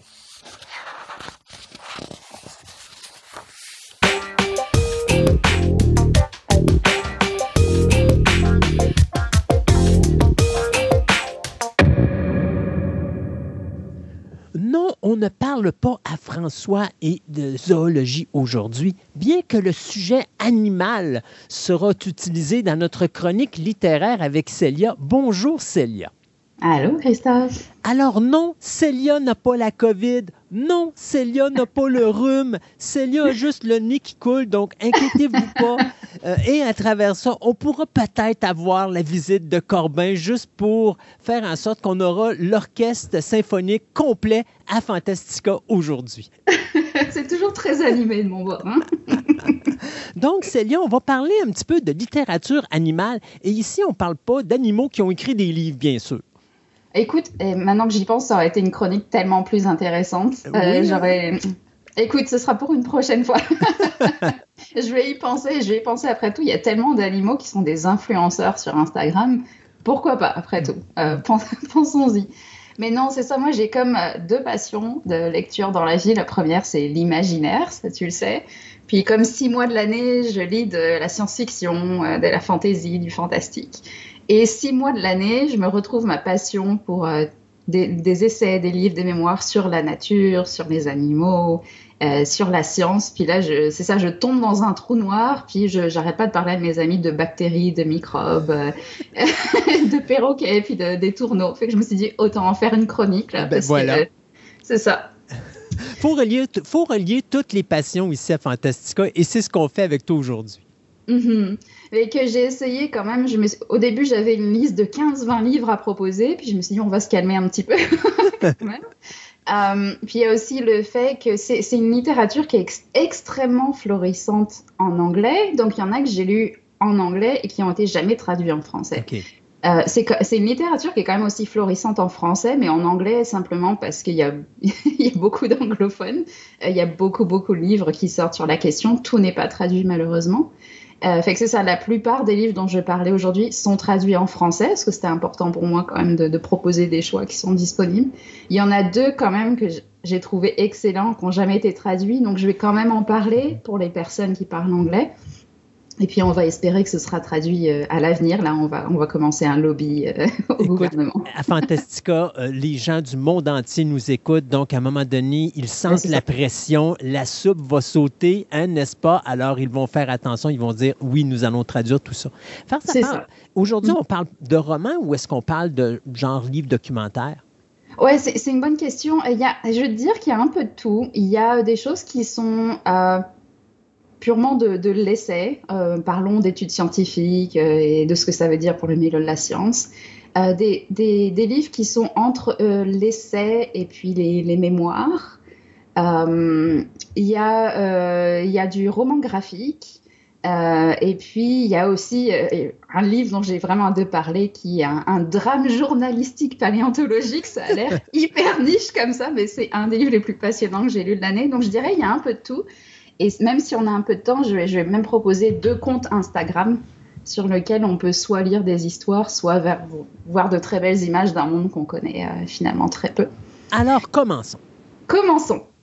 Hum, écoute, on est en juillet, c'est mon anniversaire, et moi, quand c'est mon anniversaire, j'aime ça m'ouvrir un cadeau. Hum, et quand je m'offre un cadeau et que je pense à ce qui peut me faire le plus plaisir, c'est un livre. Donc, Célia, fais-tu partie des gens que quand c'est leur fête, ils offrent des cadeaux à tout le monde? Non, je m'offre Ah, juste des ok. cadeaux à moi. je, je testais le terrain des fois que. Bon, je note ça pour l'année prochaine, j'ai compris le message. non, fait que c'est ça, j'avais envie de m'offrir un livre, puis j'étais vraiment dans ma période, euh, j'ai envie de lire les choses sur le- des choses sur les animaux, animaux autres euh, que humains, parce que ça, il y en a déjà assez des livres comme ça. Et je suis tombée sur ce livre qui s'appelle L'âme d'une pieuvre. La couverture est magnifique en plus. Et c'est un livre qui a été écrit par une, une autrice et naturaliste euh, qui s'appelle C. Montgomery, euh, qu'en n'est pas à sa première incursion dans le monde de la littérature. Elle a, écrit une trentaine de livres pour les adultes et les enfants, des livres sur les tigres, sur les dauphins, sur les colibris, mais celui-là, il était sur les pieuvres. J'étais comme obligée de le lire. Il me semble les pieuvres, on, on les connaît tellement peu. Et souvent, quand elles sont représentées euh, dans les films ou euh, dans la culture populaire, tu sais, c'est- souvent des animaux géants, puis méchants, etc., etc. Puis je me suis dit, il me semble que je connais pas assez de choses sur, euh, sur ces animaux-là. Plongeons. tu me pardonneras, je Oh oui, c'est bon, c'est bien. Je passe.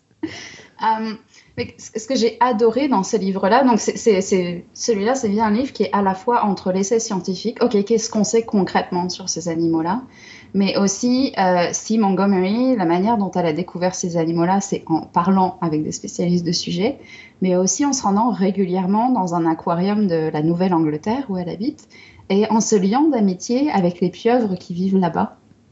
Et donc, elle est toujours à cette, euh, euh, à cette rencontre entre ce qu'elle apprend scientifiquement sur ces animaux-là et ce qu'elle apprend simplement en interagissant avec les pieuvres. Et, et c'est juste le- le- la façon dont elle en parle est magnifique. Elle est dans- tellement triste quand, quand une pieuvre en arrive à mourir, parce que les pieuvres, ça vit pas si longtemps que ça non plus, surtout en plus en aquarium. Donc je crois que c'est quelque chose comme 4-5 ans. Hmm. Et puis après, il faut, il faut s'attendre à, ce que, à ce que la pieuvre euh, euh, meure. Euh, donc elle, se lie d'amitié comme ça avec trois ou quatre pieuvres au-delà des années. Et on apprend plein de choses sur les animaux, c'est absolument passionnant. Par exemple, sur leurs tentacules, ils ont des ventouses un peu partout. Et donc ces ventouses-là, ça les aide pas, non, euh, pas juste à saisir des choses, mais aussi à goûter. Oh. Donc elle, elle a l'occasion, si Montgomery, à un moment de tendre ses bras vers la pieuvre, la pieuvre saisit les bras, puis fait, euh, fait l'effet ventouse un peu partout. Et en fait, elle est à la fois en train d'apprendre à connaître l'autrice, mais aussi de la goûter. Donc c'est vraiment fou. On est dans un monde qui est tellement différent du nôtre. Ce qu'il faut savoir aussi, c'est que les pieuvres, elles ont une force extraordinaire. Donc si elles ont décidé de te prendre le bras et de te tirer dans l'aquarium, tu vas probablement finir dans l'aquarium, ce qui arrive presque à un moment à, à l'autrice. Et c'est ça, on découvre plein de choses sur, euh, sur les, les pieuvres au fur et à mesure des pages. J'ai franchement pas vu passer les pages tellement c'était euh, c'était à la fois beau et, super intéressant dans le, fait de découvrir les détails de, leur vie. Euh, c'est aussi des animaux qui aiment vraiment pas être enfermés là, et puis on les comprend honnêtement, et qui sont, quelle que soit la manière dont on, définit l'intelligence, qui sont extrêmement intelligents. Donc les, les aquariums doivent vraiment regorger d'idées pour empêcher les, pieuvres de s'enfuir, en fait, parce qu'elles peuvent en plus se comprimer, devenir tout petites, puis passer par des interstices absolument ridicules, où tu dis qu'il n'y a aucune chance qu'elles passent par là, mais si. Euh, puis C'est le mulot de la mer. c'est un peu ça. Mais le problème, en plus, c'est que ça, ça, paraît cute comme ça. Ah, elles n'arrêtent pas de s'échapper, c'est un jeu, etc. Sauf que une fois qu'elles sont échappées, elles sont dans un milieu qui est pas du tout le leur. Hein. C'est un aquarium, fait que elles ont besoin d'eau, donc ça finit jamais bien non plus euh, ce, genre d'affaires. Euh, mais c'est ça. Et si, je sais pas si tu as eu l'occasion de voir sur Netflix un documentaire qui s'appelle My Octopus Teacher. Non, ça, donc, mon professeur pieuvre. Et donc, si, jamais vous avez envie d'en apprendre plus sur les pieuvres, mais que vous n'avez pas le temps d'aller à la bibliothèque, la bibliothèque est trop, loin, il y a trop de gens qui veulent ce livre, il faut attendre sept mois pour, euh, l'obtenir. Euh, ce documentaire-là, c'est l'histoire d'un homme qui a l'habitude d'aller plonger tous les jours dans l'océan et qui a rencontré une pieuvre, en fait, qui se méfiait beaucoup de lui au début, et a raison, euh, mais euh, au fil du temps, qui finit par l'accepter. Ces deux-là ont une amitié vraiment particulière. C'est une histoire vraie. C'est l'homme s'est filmé en fait au fur et à mesure du temps dans l'eau avec la pieuvre. Et c'est tellement beau comme documentaire. Et c'est là que tu vois qu'on a beau être très très différents, on peut se retrouver à un croisement en fait de, de, de, communication puis d'émotions probablement. Et puis échanger, même si c'est incomplet parce qu'on parle pas le même langage euh, et tout ça, mais c'est c'est vraiment des animaux qu'on connaît très peu, qui sont euh, comme beaucoup euh, surexploités maintenant. Euh, je crois qu'il y a enfin, entre guillemets, pas longtemps, une ferme à pieuvres qui a ouvert parce que c'était des animaux qui étaient connus pour être difficiles à, à élever, qui survivaient pas bien dans les, les, élevages intensifs. Mais ça, maintenant, ça, se commence, ça commence à se faire, malheureusement, les élevages de pieuvres. C'est ça. Fait que je ne veux pas finir sur, sur une note triste, mais... Euh, habituellement, les pieuvres, dis-moi si je me trompe, mais ça vit à des profondeurs euh, assez élevées, là, je veux dire, au niveau de l'océan. Ce pas des choses, des, pas des animaux qu'on va voir en surface. non, c'est ça. Non, je ne pense pas qu'elles viennent à la surface parce qu'en plus, il n'y a pas grand-chose à manger à la surface pour elles. Euh, mais elles ne sont pas nécessairement non plus, on ne parle pas d'animaux qui sont dans les, abysses non plus. Mhm. Fait que si, si tu fais de la plongée, tu peux techniquement facilement aller à des profondeurs qui sont humainement supportables et voir des pieuvres. Mais encore faut-il les trouver, parce que parfois il y a des gens qui vont à la recherche des pieuvres puis qui n'en voient aucune parce qu'elles ont décidé juste que les intéresse pas. Ça. Puis quelque chose dont j'ai pas parlé, c'est leur capacité aussi à se camoufler. Donc là, euh, honnêtement, si ça les tente pas, eh ben, ça les tentera pas, puis c'est tout. Exact. Euh, c'est ça. Fait non, un, très beau livre, euh, un très beau livre à lire pour, pour en apprendre plus sur, sur ces pieuvres-là. encore, c'était? Mm-hmm. C'est L'âme d'une pieuvre. L'âme d'une pieuvre. Et ça a été écrit par C, S-Y, S-Y pardon, Montgomery. Euh, puisque je parlais un peu d'intelligence, j'ai lu un livre il y a quelques temps euh, qui parle justement de ça, l'intelligence des animaux. Et ça s'appelle Sommes-nous trop bêtes pour comprendre l'intelligence des animaux? Et ça a été écrit par un, euh, un primatologue qui s'appelle France de Waal, W-A-A-L. Et Là, on est un peu plus dans euh, étudions les faits, mais d'une manière qui est très accessible. on n'a pas besoin d'avoir un, doctorat en biologie pour lire ça, j'en ai pas. Et ce que l'auteur remet en question tout du long, c'est OK, on a l'habitude de dire tel animal est intelligent, tel animal n'est pas très intelligent, tel animal a passé tel test, donc il est intelligent. Mais est-ce que c'est vraiment les bonnes manières de mesurer l'intelligence des animaux? Je te donne un exemple. Tu dois connaître le fameux test, le test du miroir. Si on se reconnaît dans un miroir, c'est qu'on est intelligent. Donc les éléphants sont capables de le faire. Quand ils se mettent devant un miroir, ils voient un autre éléphant, mais ils sont capables de comprendre que c'est eux. Donc ils sont intelligents. Mon chat, tu le mets devant un miroir. Déjà, il est même, il, il va même pas réagir. Il va même pas dire un autre chat, mon Dieu. Ou il va même pas dire tiens c'est moi. Il en a juste rien à faire. Est-ce que ça veut dire qu'il n'est pas intelligent? Selon ce test-là, oui. Bon, je vais pas partir dans un monologue sur le fait que mon chat est intelligent, mais mon point étant, est-ce que c'est vraiment une mesure qui permet objectivement de mesurer l'intelligence d'un animal? Parce qu'à partir du moment en tant que espèce humaine, on décide que nous, on est intelligent et que les animaux ont à passer par les mêmes étapes pour montrer que eux aussi le sont, il y a forcément quelque chose de très biaisé là-dedans, on s'entend. Mmh. Euh, et pour te donner un exemple, ça, ça m'a vraiment marqué dans ce livre-là. L'auteur parle d'une étude qui a été faite il y a des années et des années sur des primates, je ne sais plus exactement lesquels. Et c'est un test où tu as peut-être déjà entendu parler de ce test de, reconnaissance faciale. Donc on leur donne des photos de, visage en fait. Et après, si, les, si les primates en question sont capables de les reconnaître quand ils les revoient, ils sont intelligents.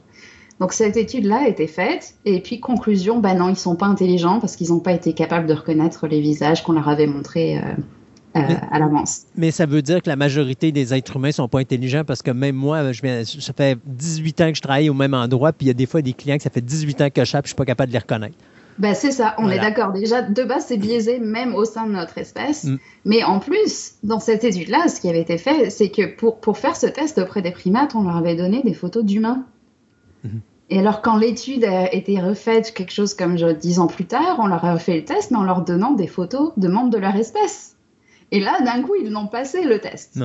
Mais tu sais, donc le, biais dans cette étude originale, c'était évidemment que tout le monde va reconnaître des, petits détails, des, petites différences entre des visages humains, parce que nous, c'est ce qu'on voit tous les jours, donc c'est évident pour nous. Mhm. Mais si on te met, euh, je veux te dire, moi, si on fait en face de 10 girafes, puis après on dit de reconnaître une parmi les 10, il va y avoir un problème. Mettez-leur 10 versions différentes de bananes, garanties qu'ils les reconnaissent tout de suite. mais, mais c'est ça, fait que ça, remet en cause plein de, plein de choses dans la manière dont, ne serait-ce la manière dont on conçoit l'intelligence aussi. Qu'est-ce que ça veut dire d'être intelligent et est-ce que ça doit se mesurer en fonction de ce que les humains sont capables de faire? Pas certain, probablement pas. Euh, si tu leur fais des tests euh, qui, euh, qui, sont très biaisés sur des, mesures humaines, c'est pareil. Et ils n'ont aucune chance de les passer non plus. Euh, fait qu'il y a plein, plein d'explorations comme ça qui sont faites sur les corbeaux, les dauphins, les chauves-souris, les bonobos, etc., etc.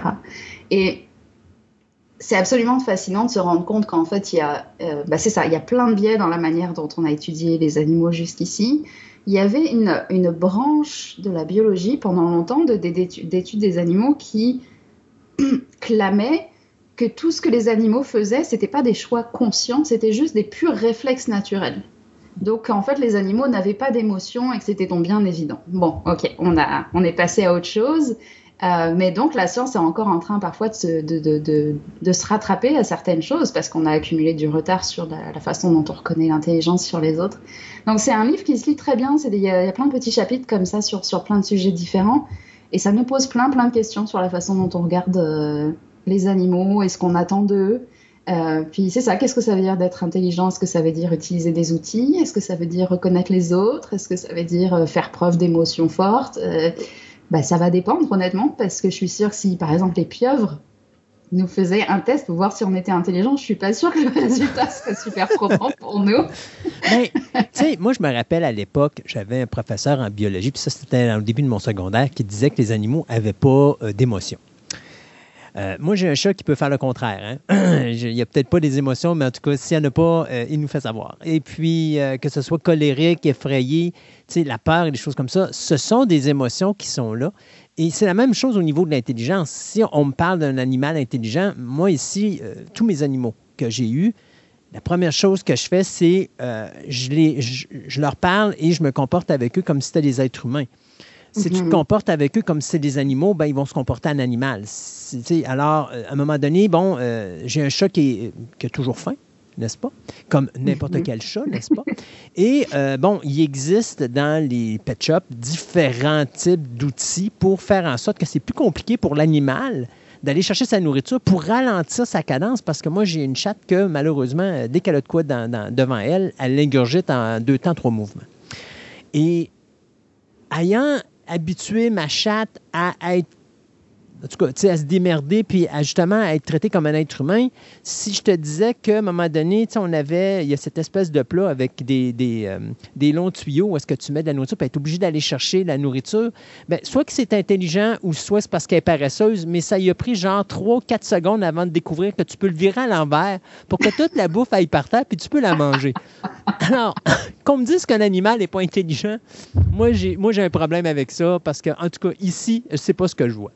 Non, mais c'est ça, on est d'accord. Euh, c'est, euh, et c'est un livre qui fera juste renforcer ces, euh, ces convictions-là, parce que je pense qu'on a tendance souvent aussi à sous-estimer euh, l'intelligence des animaux. Tu sais, parfois, si, si mon chat fait quelque chose, on s'entend, on est tous fous de nos chats, fait qu'on Ah dire c'est le plus beau, c'est le plus intelligent, tout ça. Mais parfois, si je dis Corben a fait ci en, en, en réaction à ça, qu'est-ce que c'est? C'est fou qu'il était capable de penser à ça. Et les gens vont dire, mais non, mais c'est pas c'est pas pour telle raison, c'est juste parce que on a tendance à argumenter en défaveur très souvent. Euh, et c'est marrant que ce soit notre réflexe, mais je pense que c'est vraiment un réflexe euh, hérité de, de, de, de ces décennies où la science en fait a essayé d'expliquer autrement l'intelligence des autres, des autres animaux que les humains. Avec, euh, Mais je pense que c'est peut-être l'être humain aussi qui est rendu à un niveau. Tu sais, il est tellement prétentieux, il pense qu'il est le seul sur Terre qui est le plus intelligent, le plus beau, le plus Mhm. ci, le plus ça. Puis finalement, il se rend compte à un moment donné, sans, sans le savoir, il, il se rend compte lorsqu'il arrive dans un milieu animal que, oups, euh, t'es peut-être pas le plus intelligent, t'es peut-être le moins intelligent parce que tu vas être le premier à sauter dans l'équation lorsque les animaux vont se dire on va te montrer, nous autres aussi, qu'on peut faire des Mhm. choses qui, qui sortent de l'ordinaire. Et, et ça, c'est plus que juste ah, c'est un apprentissage. Tu as des animaux qui vont apprendre à leurs rejetons comment chasser, comment faire ci, comment faire ça. Euh, juste le terme d'apprendre, c'est déjà un terme intelligent. Donc, euh, Mhm. je trouve qu'à l'être humain, je pense qu'il il est tellement bien en haut de la. de la- tu sais, au- au- en haut de l'échelle, puis euh, de, de- de- de dire Oh, j'ai toujours été l'être suprême sur Terre, c'est moi qui prends les décisions de. Pas nécessairement. Même Madame. Nature, quand elle va être tannée, elle va se débarrasser de la race humaine, puis on va se rendre compte qu'on n'est pas si brillant que ça. Là.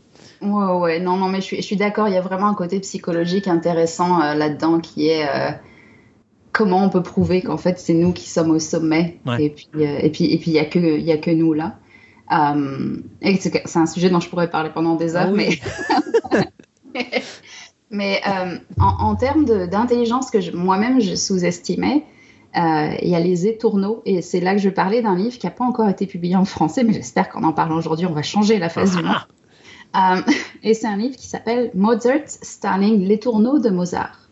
Ça a été écrit par Lianda Linhaupt, qui est euh, une naturaliste et une autrice. Et donc, le- la, prémisse de ce livre-là, c'est le fait que, Mozart, en fait, était connu pour euh, s'être lié d'amitié avec un étourneau. Donc, il vivait avec sa famille et avec un étourneau. Il a probablement eu d'autres oiseaux dans sa vie d'ailleurs, mais l'existence de cet étourneau-là est extrêmement bien documentée.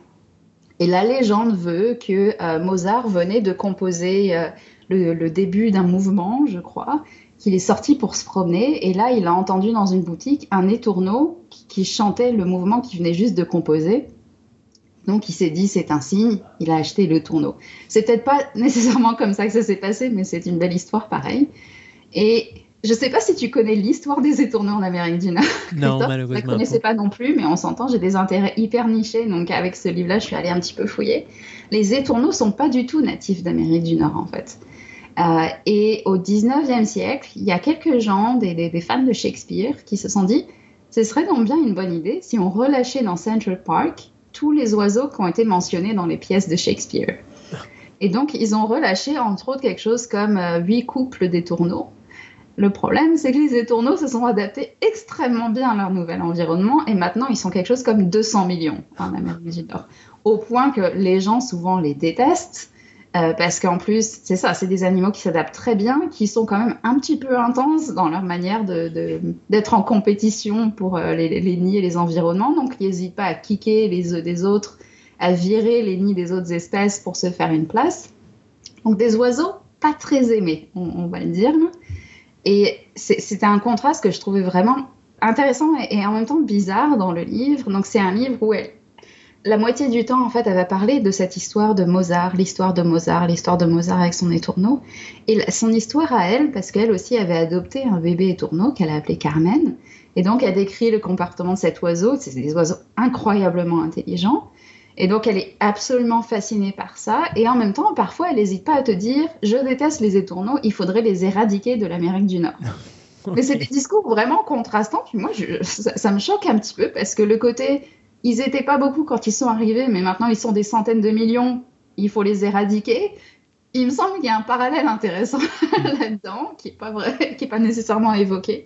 Mais il y a vraiment un, j'ai l'impression dans, dans, le monde de l'ornithologie, puis des gens qui aiment euh, en tant qu'amateurs observer les oiseaux, un consensus qui est il ne faut pas aimer les étourneaux. Et que le problème, moi, c'est que je les aime bien. Parce que depuis que j'ai lu ce livre-là, j'arrête pas de les regarder. Ils sont beaux, c'est des oiseaux iridescents, là, ils brillent de partout. Et je suis allée voir sur des, des, vidéos sur YouTube des tourneaux qui reproduisent le langage des humains. Quand on pense à des animaux qui imitent, on pense à des oiseaux qui imitent, on pense souvent aux perroquets ou aux ménates.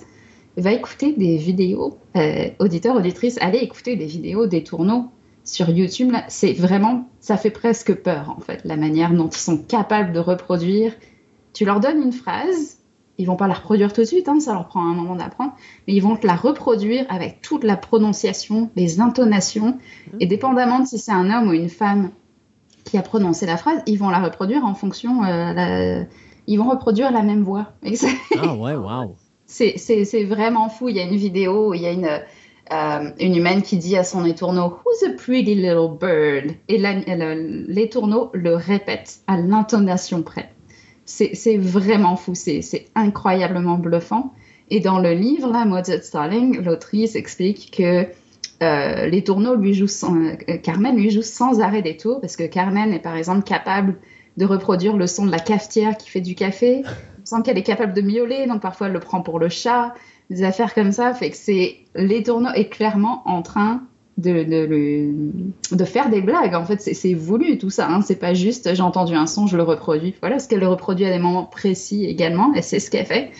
Et qu'on peut, on peut en apprendre des vertes et des pas mûres sur les étourneaux dans ce livre-là. C'est vraiment, euh, c'est ça, une, une, ode à la fois à cet étourneau qui a vécu si longtemps et qui est célèbre parce que c'était le compagnon de Mozart, et aux étourneaux en général et à celui de l'autrice, donc qui s'appelle Carmen. Mais donc tout ça en ayant l'autrice qui parfois qui disent vraiment les étourneaux, euh, qu'est-ce qu'on les aime pas, et en disant qu'ils sont extrêmement intelligents et formidables. c'est assez curieux. Euh, mais c'est quelque chose que j'ai remarqué quand je lis des livres comme ça. Parfois, tu as des paradoxes qui, moi, me choquent peut-être, qui me choquent. Je me roule pas en boule dans un coin, on s'entend, mais je me dis, mais ils n'ont pas réfléchi à ça. J'avais lu un livre sur un moment sur les méduses qui était absolument passionnant. Et donc l'autrice passe 10 chapitres à te dire à quel point c'est des animaux formidables, qui existent depuis des centaines de millions d'années, euh, intelligents, blablabla. Bla, bla. Puis après, elle fait tout un chapitre sur comment les cuisiner. J'étais, mais voyons donc Ça m'avait paru un peu incongru. Bon, après, c'est peut-être mes, préférences personnelles, mais euh, il y a parfois des trucs comme ça où des gens qui étudient l'intelligence des animaux, puis après, te disent quelque chose de, de, complètement fou, mais très calmement. C'est euh, non, mais il faut les éradiquer. Ok, bon. Pourquoi pas? Pensons-y. Après les étourneaux, qu'avons-nous? Euh, Ok, fait que j'ai. Et je, même ma, liste là était trop longue, mais ok, passons à un livre euh, qui vraiment. Je m'attendais pas à lire cette année, mais j'étais à la bibliothèque. Je venais chercher les livres que j'avais euh, que j'avais commandés. Puis là, je vois sur un présentoir une couverture orange avec un dinosaure dessus. Puis j'étais mmh. comme, hmm, je suis intriguée. Mhm. Et c'est un livre qui s'appelle, celui-là, il n'a pas été traduit en français, mais il, est tellement fascinant que je voulais quand même en parler. Il s'appelle The Dinosaur Artist. Et donc le sous-titre, c'est Obsession, trahison et la quête pour le trophée ultime de la Terre. je me dis, my God, ça a l'air intense. Ça a été écrit par une journaliste qui s'appelle Paige Williams. Et alors, j'ai appris des choses dans ce livre-là. Je ne savais pas qu'il y avait autant de drames dans le monde de la paléontologie. Euh, et donc, au cœur de ce livre, c'est une affaire qui a fait grand bruit, je crois, il y a quelque chose comme dix ans. Euh, il y avait une maison euh, d'enchères, Christie's, je crois, qui avait mis aux enchères un fossile d'un dinosaure qui s'appelle Tarbosaurus batar, qui est un, un dinosaure qui vient de Mongolie. Et puis, il y a eu euh, une course aux enchères entre Nicolas Cage et Leonardo DiCaprio. Ça s'est vendu très cher, etc., etc. Et puis après, on s'est rendu compte que c'est un fossile qui avait été acquis illégalement Oh. par un vendeur de fossiles qui avait voyagé jusqu'en Mongolie pour, euh, pour l'obtenir. Et donc, ça part de cette affaire pour expliquer vraiment ce qui se trame, parce qu'il se trame des choses dans le monde de la paléontologie, entre, et puis la tension entre les, euh, les gens qui travaillent dans le milieu universitaire, qui veulent juste en apprendre plus sur les animaux, euh, sur l'histoire de la Terre, etc., et les vendeurs de fossiles, qui sont donc des vendeurs de... bah, qui sont donc des, des, commerciaux. Et donc cette tension entre les, ces deux mondes-là qui s'affrontent, mais qui ont en quelque sorte, euh, en quelque sorte besoin l'un de l'autre aussi. Parce que sans les vendeurs de fossiles qui vont dans les déserts et qui plongent dans les fonds sous-marins pour récolter des fossiles, les scientifiques n'ont pas nécessairement beaucoup de choses à étudier. Et en même temps, euh, c'est des pratiques qui sont pas toujours légales, euh, qui, euh, qui, sont bâties souvent sur le fait d'enlever de, de, à des pays des choses qui, sont leurs légalement. Par exemple, ce fossile-là qui a été trouvé dans le désert de Gobi, il appartenait légalement à la Mongolie, mais il a été transporté illégalement aux États-Unis. Bah, le gars s'est fait prendre. Mais donc, ça a pris l'intervention du gouvernement de la Mongolie pour euh, stopper. Je crois pas que la vente a été stoppée, mais finalement, je crois que c'est Nicolas Cage qui a gagné le fossile puis qui l'a retourné. Et donc, il se passe plein de choses. Donc, c'est un bon, un bon 600 pages en grand format. Je ne pensais pas me passionner autant pour un sujet comme ça. Non seulement ça, ça, parle de ce drame-là, de cette affaire-là qui a fini en procès et tout ça, tout ça mais ça pose beaucoup de questions intéressantes sur notre rapport euh, à la Terre avec un grand T. On creuse, on creuse parce qu'on veut en savoir plus.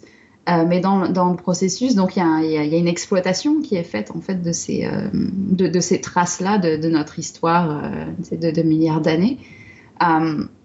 C'est ça, il y a des gens qui en font le commerce, il y a des gens qui en font l'étude. Et, et qu'est-ce que ça veut dire en fait de, vivre ensemble avec des, des visions complètement contradictoires sur ce qu'on devrait faire de, de, de ces choses-là qu'on trouve, euh, qu'on trouve dans le désert. En tout cas, vraiment passionnant. Puis, Et... dis-moi si je me trompe, mais je pense qu'il y a eu, un, je, je vois, parce que je, pendant que tu faisais ça, je, regardais sur Internet, puis je me rends compte qu'il y a, y a-tu un deuxième livre aussi qui avait été écrit qui s'appelle, je pense, c'est Obsession, Science and the Global Quest for Fossils? Je crois que c'est simplement que le livre est sorti avec deux fois avec deux sous-titres différents. Ah, ok, je, ok, je crois ok. que c'est ça. Oh, ouais. Parce que je pense pas qu'elle s'est amusée à écrire deux livres de 600 pages sur la question, parce que déjà, un, je pense que ça lui a pris des années, des années, des années. Hein. Et c'est ça, c'est vraiment des rebondissements, des procès, des trahisons.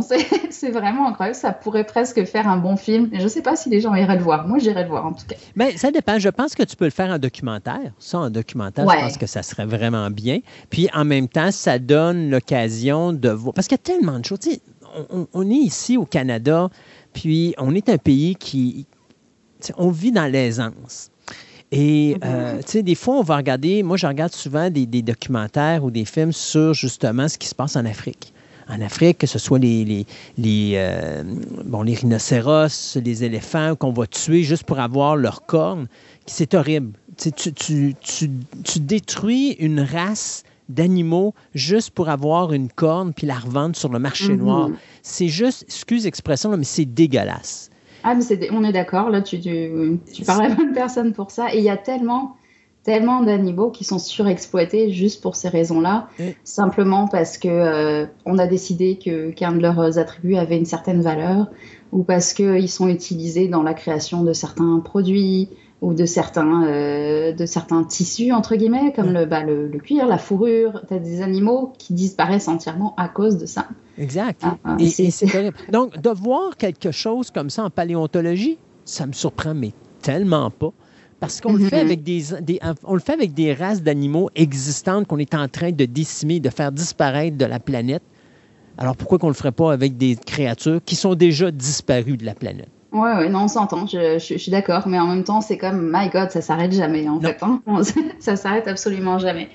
Et pour finir, je voulais juste mentionner, donc c'est ça, deux, deux, deux, comptes sur Instagram, encore une fois, si vous n'avez pas le temps d'aller à la bibliothèque, euh, c'est deux comptes de personnes qui vivent à Montréal. Euh, la première, c'est une, une, étudiante en microbiologie qui s'appelle Chloé Savard, et son, son compte Instagram s'appelle Tardibabe. Je ne sais pas si tu as déjà entendu parler, Christophe, des tardigrades. C'est des animaux minuscules qu'on appelle parfois aussi des ours d'eau parce qu'ils sont tout cute. Ils sont tout cute. C'est vrai qu'ils ont l'air de petits ours. Euh, et c'est des, des, animaux, donc encore une fois minuscules, donc qui, qui, sont devenus à la mode entre guillemets populaire il n'y a pas si longtemps. Et en fait, c'est des animaux qui résistent absolument à tout. Tu les mets dans l'espace, ils survivent. Tu leur donnes pas d'eau pendant un moment, ils survivent. Ils sont inarrêtables. et donc, ça s'appelle des tardigrades et le conte de Chloé, euh, de Savard s'appelle Tardy Babe. Voilà, donc c'est un jeu de mots là-dessus. Et en fait, elle se passionne, c'est une étudiante en microbiologie, donc elle se passionne pour le monde du, du minuscule. Et donc, elle prend des vidéos euh, euh, avec son microscope, dans le fond, d'échantillons de, de, Elle va prendre de l'eau dans une mare, puis elle nous montre ça sous un microscope, ou elle va prendre des échantillons de kiwi, nous montrer à quoi ça ressemble comme ça sous un microscope. Et c'est fascinant, elle a tellement d'animaux minuscules à nous montrer. Euh, c'est vraiment magnifique comme compte, donc n'hésitez pas à aller voir ça. Et sinon, il y a euh, un autre compte Instagram qui s'appelle Faux Sneeze, donc faux genou, euh, qui est tenu par un, artiste qui s'appelle Joshua. Et lui, donc, il fait des, petites BD et qui sont pratiquement toujours avec des oiseaux. Donc c'est vraiment juste plaisant parce qu'on on découvre plein d'espèces d'oiseaux. Parfois on reconnaît des endroits de Montréal aussi. Euh, il a un plaisir fou à dessiner les oiseaux qu'il voit autour de lui, puis des animaux, euh, des oiseaux plus méconnus. Euh, puis c'est souvent, c'est souvent des, histoires en quatre cases, là vraiment très drôles. Donc c'est ça, c'est un autre moyen aussi de découvrir, découvrir les, oiseaux autour de nous sur Instagram. C'est le fun. Et puis sinon, comme tu disais, il y a plein, plein, plein de documentaires. tous les documentaires qui, qui sont comme Planet Earth, par exemple. Hmm. Oui, même sur ce que ce soit sur Netflix, ou euh, je crois qu'il y en a aussi pour ceux qui ont euh, Prime Video. Il y a plein, plein, plein de documentaires qui sont disponibles et qui sont absolument magnifiques parce que plus, plus on filme avec des drones, plus on est capable d'avoir des images qu'on n'avait pas avant et qui sont absolument extraordinaires. On n'a jamais vu des choses d'aussi près et de ces angles-là, en fait. Donc, c'est, moi, je m'en, m'en lasse jamais de ces documentaires-là. Il y a ça, puis tu as Discovery Channel qui fait beaucoup, une belle job à ce niveau-là, mais Disney. Disney, quand ils font des documentaires, là, ça fait deux, trois documentaires que je vois sur les ours polaires, c'est la même chose. C'est des images tellement magnifiques. Euh, et puis, tu vois que les, les, euh, les cinéastes vont vraiment chercher des, des scènes et des événements que tu ne vois pas ailleurs. Et la qualité technique est incroyable. De plus en plus, on va chercher une qualité technique qui, est effarante. Mais Disney a une longueur d'avance sur beaucoup parce qu'ils ont, commencé à faire des documentaires sur les animaux dans les années 50. Moi, je me rappelais mhm. quand on écoutait, quand on était tout petit, on écoutait Le Monde merveilleux de Disney, puis il y en avait des documentaires là-dedans. Ils ont fait des films avec des animaux. Donc, ils ont une longueur d'avance sur tout le monde. Mais toutes ces compagnies-là, justement, sont capables d'offrir un service euh, au niveau visuel et de documentaire qui est tout simplement incroyable. Donc aujourd'hui, oui, on a tellement de belles choses qui sont à voir sur les animaux. Quelqu'un qui adore ça, il y a de quoi se mettre sous les yeux et à ouvrir les grandes oreilles pour écouter tout ce qui se dit parce qu'il y a tellement de choses incroyables euh, qui se passent dans, le monde d'aujourd'hui. Et d'ailleurs, il y a un documentaire qui est sorti il n'y a pas longtemps, après j'arrête, euh, qui est vraiment, vraiment cool, qui s'appelle Prehistoric Planet, planète préhistorique, et donc qui est filmé façon documentaire, mais dans la préhistoire en fait. Donc on, suit des dinosaures, des petits bébés dinosaures qui essaient de s'en sortir, et on a l'impression que ça a été filmé, hein. vraiment filmé dans, en pleine nature. C'est vraiment bluffant à voir. Ils, ils, ont fait ça en 3D, si je me trompe pas. Mais... Ouais, ouais, ouais, non, c'est vraiment fou. T'as l'impression, euh, les, les, effets spéciaux sont incroyables. On a l'impression d'y être. Hein. Célia, Merci beaucoup de cette tournée incroyable. Je suis sûr que tu en avais d'autres, mais euh, que tu as accéléré à un moment donné parce que tu dis Oh non, on n'a pas le temps, mais on aurait, on aurait pris le temps qu'on aurait eu à prendre. Mais merci beaucoup de ce tour d'horizon pour euh, toute la littérature euh, animale. Et puis, tu sais, à un moment donné, s'il y en a d'autres, on peut faire une partie 2. Ça existe à Fantastica, des parties 2 et des parties oh, 3. Oui. oui, on est comme Hollywood, nous autres. Plus c'est intéressant, plus les gens s'intéressent, plus on met des sequels et puis ça va tout le temps bien. Parfait, je vais y penser, mais merci, ça m'a fait vraiment plaisir de, partager ça avec tout le monde en tout cas. Alors ça a été un plaisir de t'écouter et on se dit à la prochaine, Célia. bye. bye.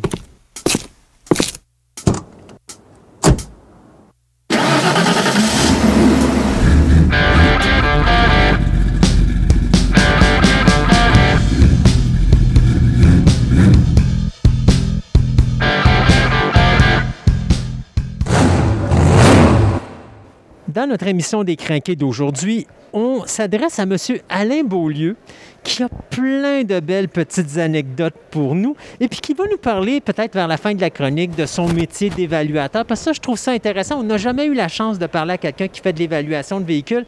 Puis on s'arrête ici parce qu'on ne parle pas d'évaluation de véhicules accidentés, on parle vraiment de véhicules de collection où est-ce que là, les assurances ont besoin d'avoir une évaluation de la valeur de, l'auto. Fait qu'on va pouvoir vous en parler tout à l'heure.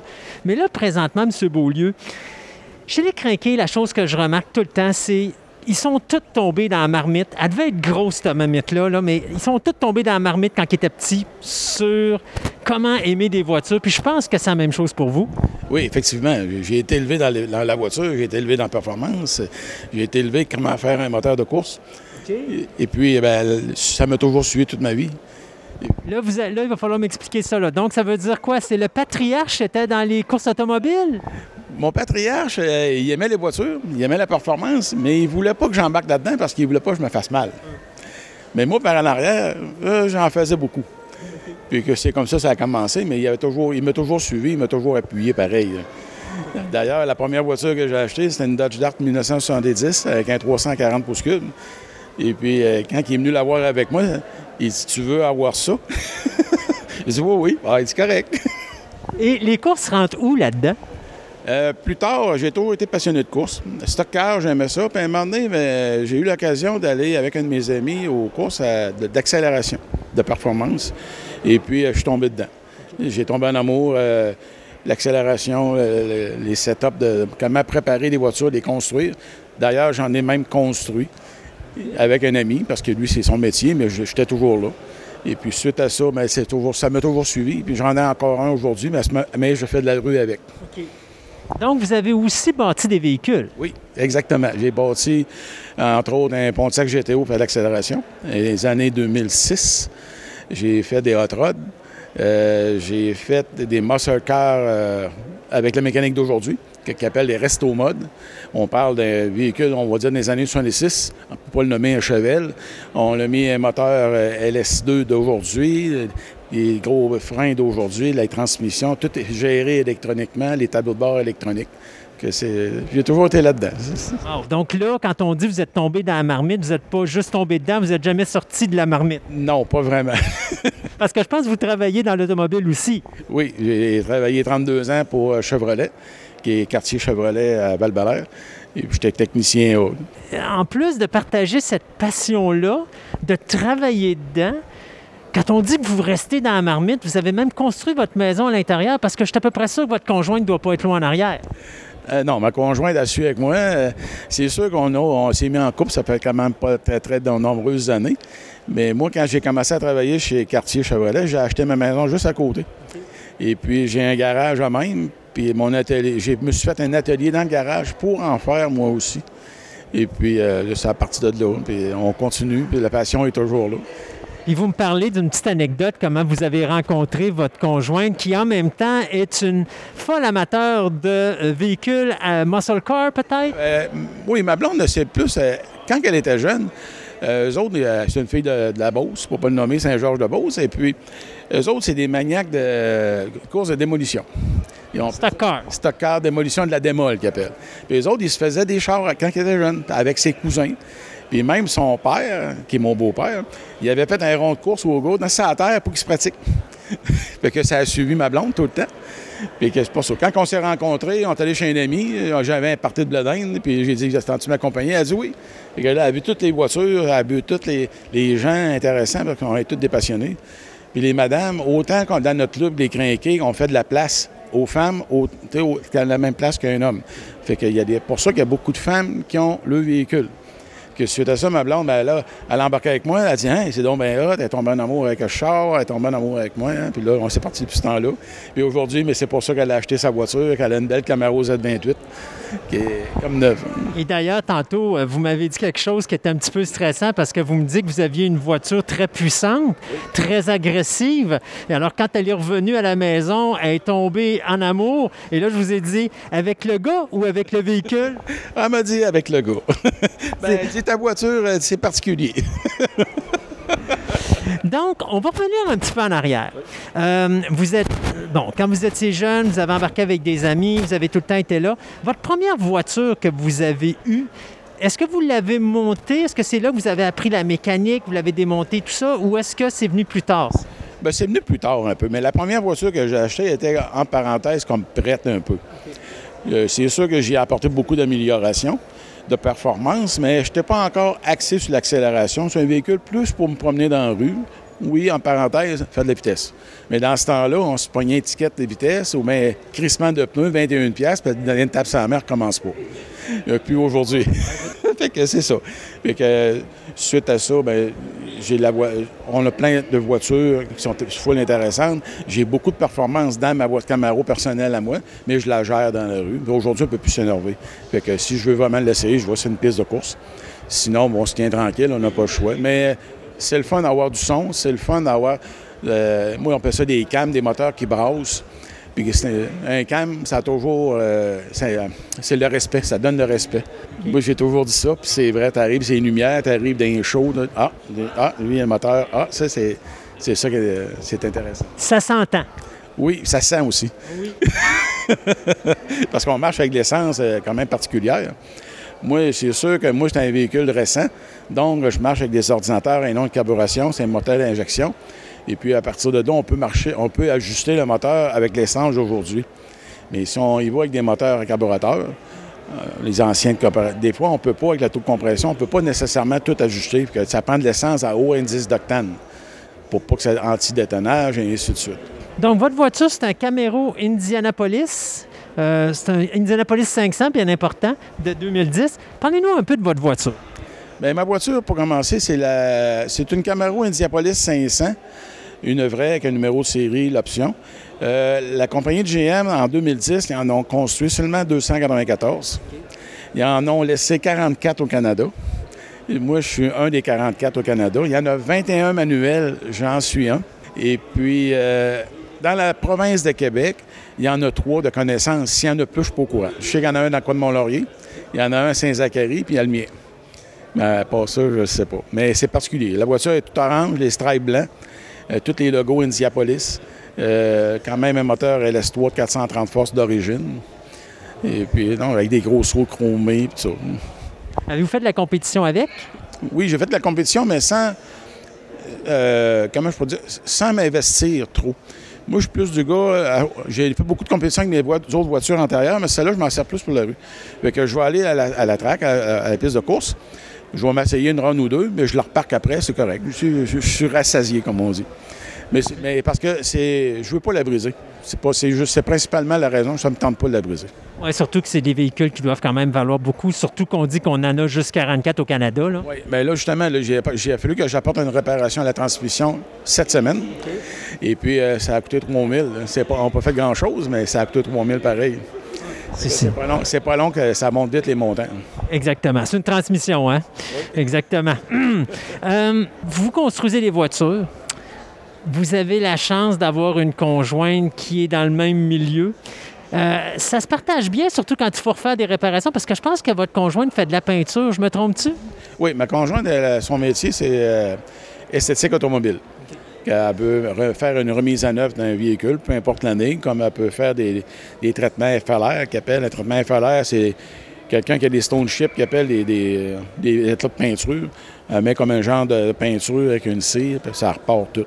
C'est quand même plus propre, c'est des remises à neuf. Puis elle fait des traitements nano, des, des cires, des polissages sur toutes les voitures. Puis je l'ai équipée à la maison parce qu'elle voulait en faire à la maison j'ai plusieurs de, amis, de mes amis qui, la, qui amènent de voitures puis qui ont fait le, gros travail, puis ils sont très, très contents. Fait qu'elle se pratique sur la voiture de vos amis? Oui. C'est pas dangereux, ça? Non, je peux même vous dire qu'ici, ici, il y en a, de vite, il y en a, j'en compte quatre qu'elle a fait. OK. C'est bon. Mais à ce moment-là, on a-tu investi sur un grand garage? Parce que est-ce que vous faites ça à la résidence ou vous avez un autre garage à part? Bien, c'est mon garage personnel que j'avais bâti quand j'ai acheté la maison. Mais mon garage est quand même assez grand. J'ai 20 pieds par 26 pieds. que c'est quand même bien. Là, C'est quasiment la grandeur de ma maison. fait que pour ça, euh, j'ai 15 pieds, j'ai 10 pieds de plafond. Que c'est quand même, je peux lever. J'ai des chaînes blocs, appels. Je suis assez équipé. J'ai tout l'air, j'ai tout les systèmes électriques. Euh, L'outillage, il m'en manque pas beaucoup. La seule affaire qui me manque, c'est un lift. Mais ça, c'est moi. J'en veux pas de lift pour là. De, toute façon, moi, j'ai j'ai travaillé, comme vous dites, dans deux ans dans la mécanique. J'ai pris ma retraite cet hiver. J'ai pris ma retraite de la mécanique, mais à cette heure, je fais d'autres choses. Ben, on va en parler dans quelques instants de cette autre chose-là. Euh, sinon, c'est plaisant parce que vous voulez retravailler une voiture, mettons, vous vous achetez une voiture qui est dans un champ tout magané, vous décidez de la remettre en état. Vous, vous allez faire le travail de la carrosserie. Elle, elle va faire le travail de la peinture. C'est un couple idéal, ça, dans le monde des crinqués. Euh, oui, mais malheureusement, je suis pas type carrosserie plus qu'il faut. Je suis capable de réparer, de faire des réparations, mais dans la finition, je suis pas là. Moi, je suis plus mécanique. Je suis vraiment mécanique. On fait une restauration, moi, je vais vider le véhicule, ça va être une carline vide, après ça, on le remonte. Puis le, le- la- le travail de finition de peinture, la peinture, ça, je vais donner ça à quelqu'un qui connaît ça, comme notre ami euh, Jacques Saint-Pierre. Mais par contre, quand on va finir, quand le véhicule est terminé, puis là, ben, on s'en va à un show, mais là, il faut le laver, il faut le poiler, on fait un traitement dessus. Là, ma blonde intervient. C'est elle. Elle, elle va le mettre luisant, elle va enlever les bosses, elle va enlever les, les- toutes les imperfections de peinture, les doigts, les- elle, elle passe le véhicule au peigne fin. Puis c'est ça que ça donne des expositions de voitures, que les voitures sont presque parfaites. Pour faire la famille parfaite, là, si vous allez devoir adopter un jeune d'à peu près 20-21 ans qui va vouloir lui faire de la carrosserie, puis là, vous allez avoir le trio pack parfait. oui, exactement. On s'en va maintenant à la retraite. Et là, vous avez développé un nouveau euh, type de travail, toujours relié au domaine de euh, la voiture, qui est l'évaluation. Bon, il y a du monde qui vont dire, ouais, mais ça doit pas être difficile de faire une évaluation, mais c'est plus compliqué qu'on pense, je pense. Oui, parce que peu importe le véhicule qui arrive, euh, faut que tu saches c'est quoi la mécanique. faut que tu saches que le véhicule est en bon état, il est-tu pourri, il est-tu douette. Moi, je fais une évaluation de véhicule. Ben, un, je regarde le char en partant. Ah, il look bien, c'est correct. On commence à faire le tour. Oh, il y a des trous là. Le dessous n'est pas fini. Ça, c'est pas fait. Ça, c'est pas fait. Ah, dans le fond, il est juste look bien, mais le char, il est croche. Ça vaut pas cher. Et c'est- c'est- ainsi de suite. Mais après ça, ben, ce matin, j'en pogne un beau, comme ça m'est arrivé dernièrement. Le véhicule, c'est un, un Survivor, qu'il appelle, c'est un véhicule qui n'a jamais été reconstruit. Mais il y avait beaucoup de travail à mettre dessus. On prend le numéro série. Oh, c'est un original. Oh, il y a son moteur d'origine. Oh, il y a sa transmission, il y a son différentiel, et ainsi de suite. Là, on se rend compte que même si le véhicule est à faire, bien, ça vaut beaucoup d'argent. Fait que c'est toutes des choses qu'il faut rendre en ligne compte. Mais pour ça, il faut avoir les connexions, il faut avoir. Bien, on- moi, je suis capable de décortiquer un numéro de série. Je vais arriver, ben, OK, le, premier, chiffre, première lettre, le moteur, la carrosserie, euh, où ce qui était fabriqué, puis ainsi de suite. Puis il y en a comment dans le monde comme ça? C'est ça qui est important, c'est ça qui va donner de la valeur au véhicule. Et là, comment ça fonctionne pour vous? Parce que est-ce que c'est des compagnies d'assurance qui vous appellent? Parce que là, vous êtes dans un océan de personnes qui font de l'évaluation. Pourquoi qu'ils disent Hey, on va parler à Alain Beaulieu pour faire l'évaluation de ce véhicule-là? Bien, dans, dans le fond, moi, moi, je travaille, je fais d'évaluation, mais je travaille pour DF Évaluation, qui est Denis Fausse Évaluation à Granby. Monsieur Fausse fait quand même 46 années là-dedans, dans le domaine. C'est un des directeurs du Club des Belles de Granby, des grosses expositions de véhicules. Et puis, j'ai été apporté par mon ami personnel, Yvon Chabot, qui faisait ça avant. Il disait Alain, j'ai plus le temps de les faire, peux-tu les faire pour moi? Pas de trouble, que j'ai pris sa place carrément. Et puis, euh, notre nom, M. Fausse, j'ai rencontré M. Fausse, et puis lui, il a, il a donné mon nom aux assurances. Il a donné mon nom partout, parce que quand même, il est connecté partout. Puis on est accepté par toutes les compagnies d'assurance au Québec. C'est ça qui est plaisant. Fait que les autres disent Ah, ben, t'as un véhicule à faire évaluer, mais regarde, je te donne le choix. Mais t'as Alain Beaulieu qui travaille pour DF Évaluation, ou un tel, ou un tel, ou un tel. Les gens viennent vous voir. Ben, C'est ça. Il m'appelle par téléphone, on prend un rendez-vous, il me déplace. Et puis, euh, tout dépendant du type de véhicule, on, on se met d'accord sur un prix. Mais de toute façon, les prix sont déjà faits d'avance. Et puis, d'habitude, ça va quand même assez vite. 0-5 jours ouvrables, vous allez avoir votre évaluation par email. Et puis, euh, quand je me déplace, c'est quand même en dedans d'une semaine, d'habitude, j'ai passé, puis euh, je suis quand même assez maniable. Puis, qu'est-ce quand, OK, mettons que j'amènerais cette magnifique voiture qui appartient à votre épouse, mais là, je sais que je vais avoir des bonnes réponses. Euh, puis là, je veux la faire évaluer. Vous me dites que ça prend environ entre 0 puis 5 jours faire l'évaluation complète. Pourquoi c'est si long que ça, évaluer ce genre de véhicule-là? Bien, dans le fond, c'est euh, M. Fausse, pour qui je travaille, il y a quand même 80 dossiers par semaine à régler. Donc, ça prend un certain temps de passer à travers tout ça, puis il faut qu'il y aille. euh, Donc, arrêtez, ça ne prend pas nécessairement 0 à 5 jours pour faire l'évaluation du véhicule. C'est juste que vous le faites à l'intérieur de. c'est ça. Ça va être à 0 à 5 jours ouvrables. Vous allez avoir ça par votre email, c'est qu'on va le faire. Ça peut prendre une journée, comme ça peut prendre 5 jours. C'est ça qu'on veut dire. Mais c'est quand même du travail. Il faut savoir, tu sais, le numéro de série, son moteur, la condition. Je prends des, quand j'arrive, moi, je prends des photos du véhicule. Je peux prendre 40, 50 photos. Mais autant en dessous qu'en dessus. Je lève les tapis. Le plancher, il est comment? On ouvre, le capot. OK. Euh, il y a une belle ensemble. Tout est propre. OK. On, va le classer par euh, A, B, C, D, E. Qui est A, qui est excellent, parfait. B, euh, beau. C, moins beau. En tout cas, ainsi de suite. Après ça, à la fin, ben, on le classe 1, 2, 3, 4, il y a même 2,5, 3,5, 4,5. Ça, c'est vraiment comment que le véhicule est. Comme ce véhicule-là, on peut le mettre 2 parce qu'il est presque entièrement original, jamais été restauré, il est parfait, la peinture est belle, tout est beau. Mais des fois, j'en peigne, euh, excusez, ça peut être 3,5, ça peut être 4, comme dernièrement que j'en ai fait un. Monsieur, il pensait qu'il avait une belle voiture. Oui, il avait une belle voiture, mais il est à refaire que ça ne vaut pas le même prix qu'un véhicule qui n'est pas à refaire. À ce moment-là, lui peut quand même réinvestir pour leur faire retravailler, puis là, il vous le renvoie, puis là, à ce moment-là, ça monte. En plein ça. Est-ce que ça peut être compliqué pour faire évaluer un véhicule comme ça? Et aussi, ça doit coûter excessivement cher au niveau des assurances. Euh, contrairement à ce que vous pensez, non. En ce sens que le, quand vous avez un véhicule, entre autres, aujourd'hui, un véhicule d'aujourd'hui récent, les assurances vont être basées sur le prix des véhicules. Bon, ça vaut tant, on te donne tant, ça coûte tant. Mais ça, ils n'ont pas de prix. Fait que quand tu l'assures en premier, bah, ben, ça vaut à peu près ça. Ben, je regarde du marketplace, le véhicule, il vaut 2000, on va t'assurer pour 2000. S'il arrive de quoi, ben, on te donne 2000, mais pas, ça vaut plus que 2000 pièces. Fait que c'est pour ça qu'ils nous demandent. Mais à ce moment-là, ils vont ajuster ta prime à montant que tu es évalué. Et surprenamment, j'ai vu des primes descendre au lieu de monter. Ah oui? Entre autres, le cas ma blonde. Sa prime a baissé à cause qu'elle était évaluée. Parce qu'il n'y a pas de risque d'erreur. Ben non, il n'y a pas de risque d'erreur. Puis en plus, mais les autres, ils, se ils, ils s'abassent sur un créneau très large. Fait qu'ils vont, on ne se trompera pas, on va charger X montant. Mais dans le fond, euh, la prime, ben, on n'a pas besoin c'est moins cher. Fait qu'on va charger moins cher, dans le fond. Je pose une question traite. Je suis désolé, ça m'arrive une fois de temps en temps. On a ce magnifique véhicule ici. J'espère que votre euh, conjointe ne sera pas fâchée parce que vous y avez dit que c'était un 2 et non pas un 1. Euh, normalement, mettons un exemple, c'est un quoi? C'est un 99. Les compagnies d'assurance ont une tendance, après un certain nombre d'années, on ne paye pas pour ça ou on paye tel montant parce que X, Y, Z tu as euh, un, véhicule de collection, tu sors dedans, tu as un accident est-ce qu'il faut se battre avec les compagnies d'assurance pour, mettons, disons qu'on dirait, pour juste comme ça, pour parler, que ce véhicule-là vaudrait, mettons, je sais pas, moi, 80 000 Est-ce qu'il faut se battre avec les compagnies d'assurance pour qu'ils payent la valeur à neuf du véhicule, vu que c'est un, véhicule de collection? Euh, si vous n'avez pas d'évaluation, là, oui, vous allez vous battre, puis ça risque même d'aller loin. Mais si vous avez une, bonne évaluation en bonne et due forme et que vous avez remis ça à vos assurances qui ont mis ça dans votre dossier, ça coûte temps. Le véhicule est évalué à 50 000, on te donne 50 000. Ça, ça, c'est fini. Ils ne discutent même pas. En passant, une évaluation euh, vis-à-vis des assurances, bien sûr, c'est euh, bon pour entre 3 et 5 ans. Tout dépendant si tu changes d'assurance ou pas. Si on change, mettons, demain matin, on change d'assurance, mais là, ils vont vous demander une évaluation. Mais si vous restez toujours avec les mêmes assurances, à, tous les 5 ans, ils vont vous en demander une autre parce qu'ils veulent se remettre à jour. Donc, quelqu'un qui investit sur un véhicule de collection, à 99,9% ça serait bien de le faire évaluer pour aller chercher, s'il arrive quelque chose, au moins la valeur du véhicule que vous avez investi. Ah oui, ça c'est définitif. Euh, oui, oui. Euh, parce que j'en ai, évalué des véhicules euh, dans, dans le six chiffres.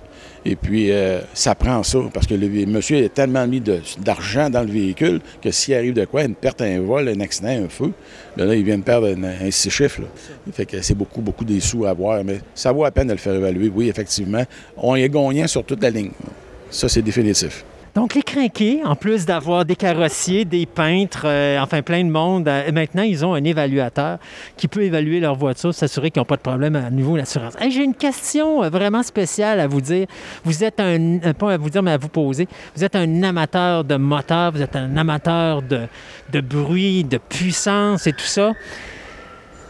La voiture électrique s'en vient dans le marché. Ça va pas faire mal un petit peu au cœur, ça, à un moment donné? Euh, vous donner mon fond de pensée, c'est pas viable. Un véhicule électrique n'est pas viable parce que, pour plein de raisons, ça pollue autant qu'un véhicule essence, que peu importe le verre qu'il soit, ça n'a aucun bon sens. J'ai travaillé dans le domaine, j'ai vu des véhicules électriques et je peux vous dire que ça brise autant, ici non plus, qu'un véhicule essence et c'est exorbitant. Juste changer une batterie sur un Chevrolet Bolt, c'est environ 3 23 000 Fait que c'est bon 10 ans. Fait qu'après 10 ans, le véhicule est encore bon? Ça peut payer 23 000 Bien souvent, les mondes vont mettre ça à scrap, on va en chercher un autre.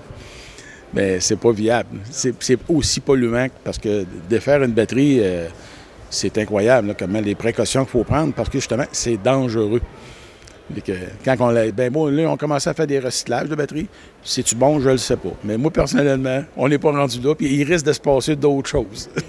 Ouais, j'espère. Ben, parce que je pense, tu sais, c'est niaiseux, là, mais on, on la pose de plus en plus, cette question-là, parce qu'on sait que notre gouvernement a dit qu'en 2035, on ne vend plus de voitures à gaz. Mais d'un autre côté, je me dis, on s'en va dans un milieu où est-ce que, oui, OK, on va probablement faire des voitures de performance à batterie, parce que je suppose que la technologie va augmenter. Mais pour un gars, un passionné de voiture, avec les pistons, le 8 cylindres et tout le patatin et le bruit, Là, on va avoir l'impression d'écouter Battlestar Galactica puis d'avoir un silon dans le moteur. Oui, puis vous avez parfaitement raison. Moi, un véhicule électrique, ça ne redonnera jamais le feeling d'un moteur à gaz. Même Chrysler, ils ont, ils ont sorti un véhicule électrique, un style chargeur Challenger à batterie. Et puis pour donner le, son, ils ont mis un système électronique avec des haut-parleurs qui émettent un son de véhicule. C'est comme vous avez dit, c'est comme Galactica, euh, Star Wars, ça n'a aucun bon sens. Là.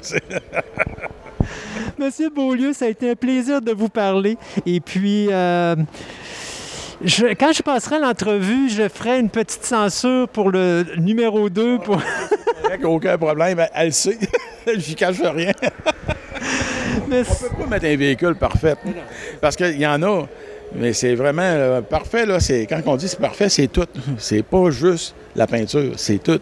C'est les pneus, c'est les bancs, c'est les pitons dans le tableau de bord, c'est le shifter, c'est le volant, c'est tout. C'est tout. Quand on ouvre le tableau, quand on ouvre le capot, c'est le moteur, il y a de l'aluminium dessus? Il y a le moteur, tu sais, il, est-tu piqué? C'est-tu rouillé? C'est tout ça. Monsieur Beaulieu, merci beaucoup du temps que vous nous avez alloué. Et puis, ça fait un plaisir. Ben, ça fait plaisir. Merci beaucoup, vous aussi.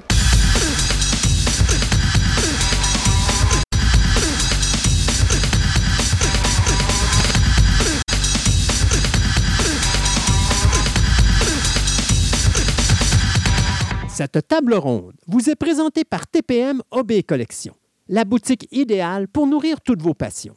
Vous cherchez des timbres, de la monnaie, des cartes de sport, du casse-tête, des jeux de société, du comic book, du diecast, de la figurine, des cartes Magic, voire même des cartes Pokémon. Voici la place rêvée pour vous, collectionneurs aguerris.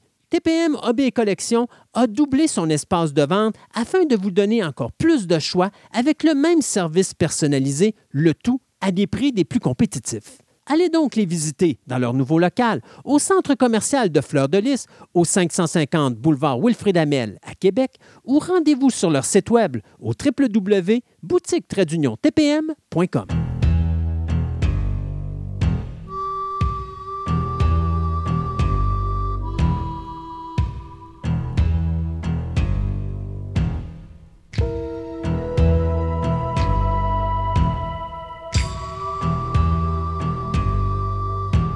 Et pour les renouvellements et les cancellations, eh bien, le nettoyage se continue. Apple TV qui vient de canceller après une saison sa série High Desert. En réalité, après deux épisodes, puis c'était terminé. Euh, du côté Netflix, on fait du ménage du côté espagnol. Vous pardonnerez mon espagnol, il n'est pas très bon, mais la série Bienvenidos a Eden est cancellée après deux saisons. Hasta el Cielo est cancellé après une saison et Todas las veces Quest euh, Nos Enamoramos euh, est cancellé après une saison. Sébastien se paye ma gueule parce qu'il n'aime pas mon espagnol. Mais du côté de Adam Swim, eh bien, on vient de confirmer que la série anima- d'animation My Adventure with Superman vient d'être renouvelée pour une saison 2. Il paraît que c'est bien. Ouais, ben écoute, pour qu'il soit renouvelé pour une saison 2, ça doit être bon. Ouais. Euh, hey, tu te rappelles, tu nous as parlé il n'y a pas si longtemps de cet excellent film avec Jackie Chan et euh, Monsieur John Cena qui Ben oui. s'intitulait For- euh, Hidden Strike. Ben, il faut croire qu'il n'y a personne qui voulait voir ce film-là au cinéma parce que finalement, Netflix a été obligé de racheter les droits pour diffuser ça sur les ondes de Netflix. Donc, ça va passer le 28 juillet prochain euh, à Netflix. Ce que j'ai découvert, c'est-tu qu'à Non, l'origine. c'est-tu parce qu'il est mauvais, là? Mais là, Je sais pas. ça- En tout cas. Je sais pas. Euh, Sais-tu qu'à l'origine, c'était supposé être un projet qui allait réunir Jackie Chan et Sylvester Stallone?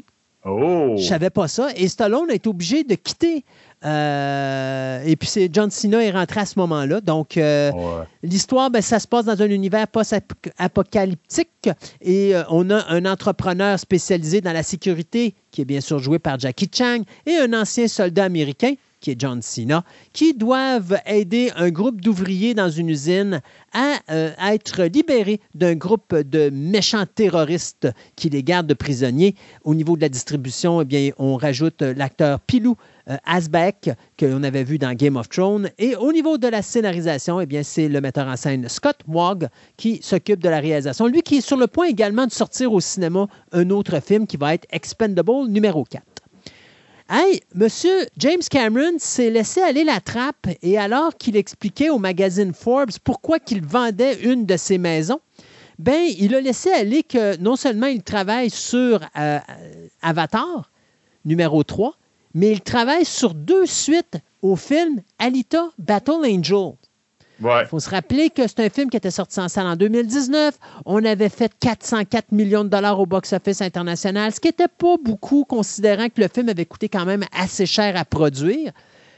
Mais écoute, il faut croire qu'on a négocié très fort du côté de Cameron avec Disney, parce que quand Disney a racheté 20th Century Fox, ils ont hérité de euh, la franchise d'Alita Battle Angels. Et probablement que Cameron a dû dire, quand il a négocié Avatar, vous voulez Avatar 2, vous voulez Avatar 3, je veux euh, Ah, ouais. Alita Il Battle trippe. Angel. Ouais. Il tripe sur cette série-là d'animé puis tout. Donc là, il veut le faire. Ça Et peut être intéressant. la game, c'est quand il a précisé qu'il gardait sa maison à Austin, Texas, automatiquement, on a compris que ben, c'est l'endroit où se trouvent les studios de M. Robert Rodriguez, donc Troublemaker Studios. Et donc, il faudra pas mal, c'est pas mal garanti que Rodriguez va venir, si c'est pas la réalisation, au moins la production, bien que son nom n'est pas encore signé, et que l'actrice Rosa Salazar sera de retour dans le rôle titre, soit celui d'Alita. Euh, les frères Cohen qui sont sur le bord de revenir travailler ensemble. Euh, moi, les Cohen, je les adore. Euh, ils avaient commencé leur carrière ensemble en 1984 avec Blood Simple. Moi, je les ai connus avec Raising Arizona, euh, le film avec euh, Nicolas Cage et l'actrice Holly Hunter. Euh, mais après ça, écoute, c'est eux qui nous ont donné The Big Lebowski, c'est eux qui nous ont donné Fargo, c'est eux qui nous ont donné No Country for Old Men. Écoute, ils ont donné tellement de grosses productions. Mais après leur film de 2018, qui était The Ballad of Buster Scruggs pour Netflix, eh bien, ils s'étaient séparés, ils avaient travaillé chacun de leur bord. Eh bien, maintenant, après cinq ans, ils vont revenir ensemble. Euh, on ne sait pas le titre du produit. On a présentement des suppositions qui diraient que ce serait une histoire de détective qui serait basée sur le roman de Ross McDonald qui a été fait en 1962 qui s'intitulait The Zebra Strip Hearse. Mais il n'y a rien de confirmé présentement. Il n'y a pas de date qui est confirmée non plus euh, pour la sortie euh, et où est-ce que ça va sortir? Mais ce qu'on sait, c'est que les frères Cohen travaillent actuellement sur le scénario. Donc, les frères Cohen qui sont de retour après plusieurs années d'absence. The Perfect Nanny est une nouvelle série limitée qui sera diffusée sur HBO. C'est Maya Hirschkind qui euh, s'occupera de de l'écriture de la série et qui sera l'actrice principale aux côtés de l'actrice Nicole Kidman. Donc, c'est basé sur le roman de Laila Slimani qui a été fait en 2016 et ça raconte l'histoire d'un couple qui est Lucia et Leo Crims, qui auraient été assassinés par leur gardienne d'enfants en 2012. Donc, euh, Kidman et euh, Erskine seront également productrices exécutives là-dessus. Euh, ça sera Legendary Entertainment et HBO qui s'occuperont de financement et de la production de cette dite mini-série.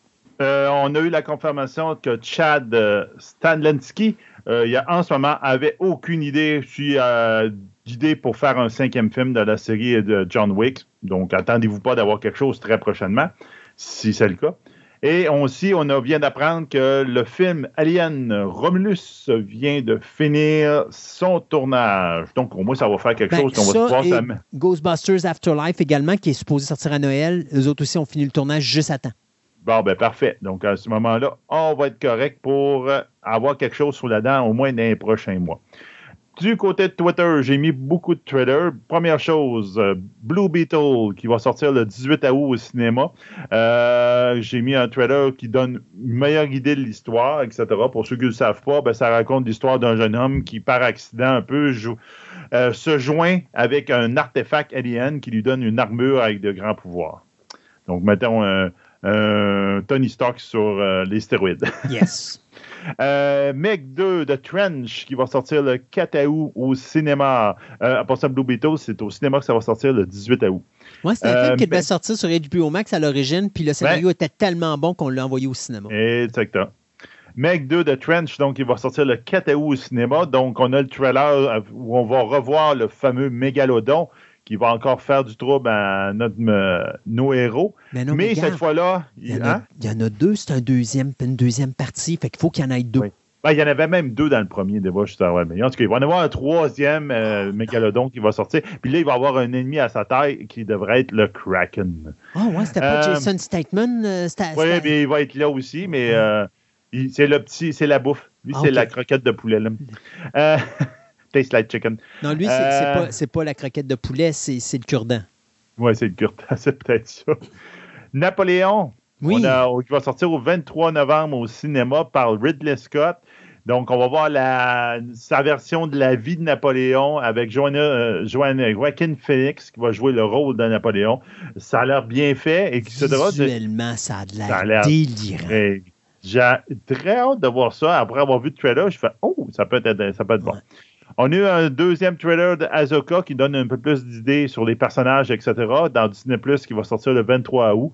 Entre autres, là-dedans, on voit les premières images du Grand Admiral Thrawn, ainsi que plein de personnages de la série Rebelle, dont Ezra euh, Branger, donc le personnage principal de Rebelle, Sabine Wren, ainsi que Hera Syndulla, qui étaient les, les trois personnages qui étaient dans, dans la série d'animation Rebelle. Fondation, saison 2 est déjà commencée depuis Oui. le 15, le 14 juillet à, à Apple TV. Je vous ai mis le trailer pour ceux que ça intéresse.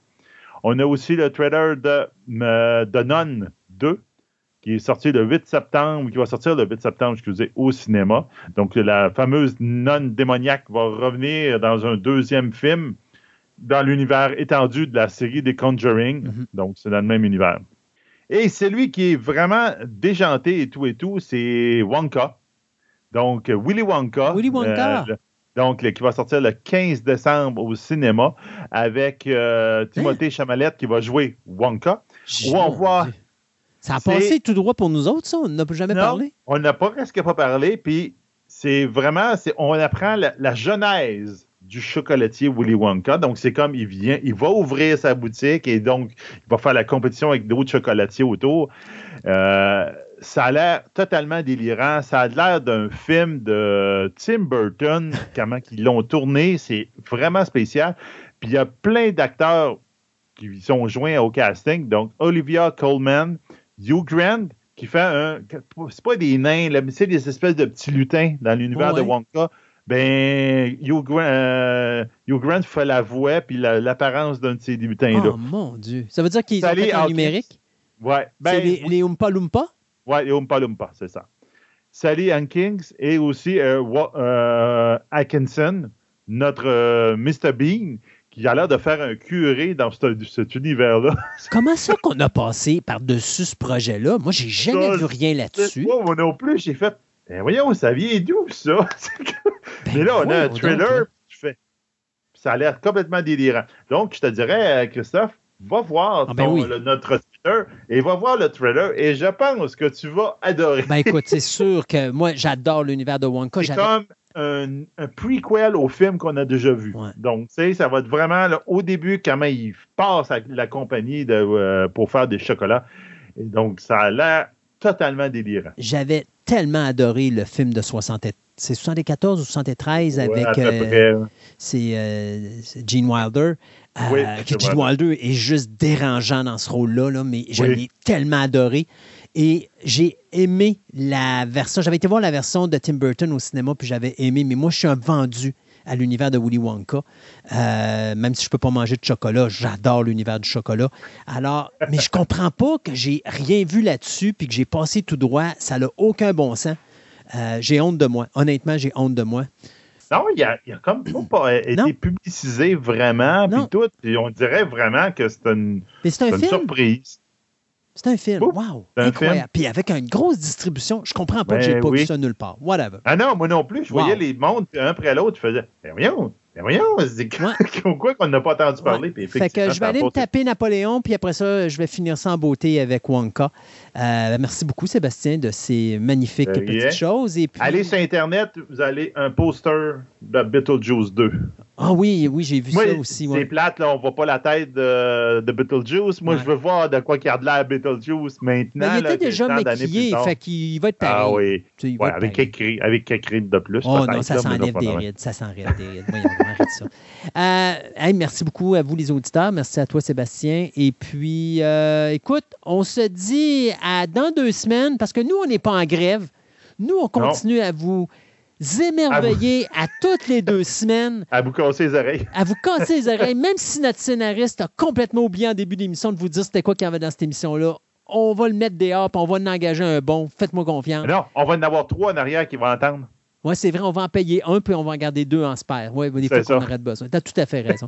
Allez faire sa part. Merci beaucoup à vous, les auditeurs. Merci à toi, Sébastien. Puis on se dit à dans deux semaines pour une autre édition de Fantastica.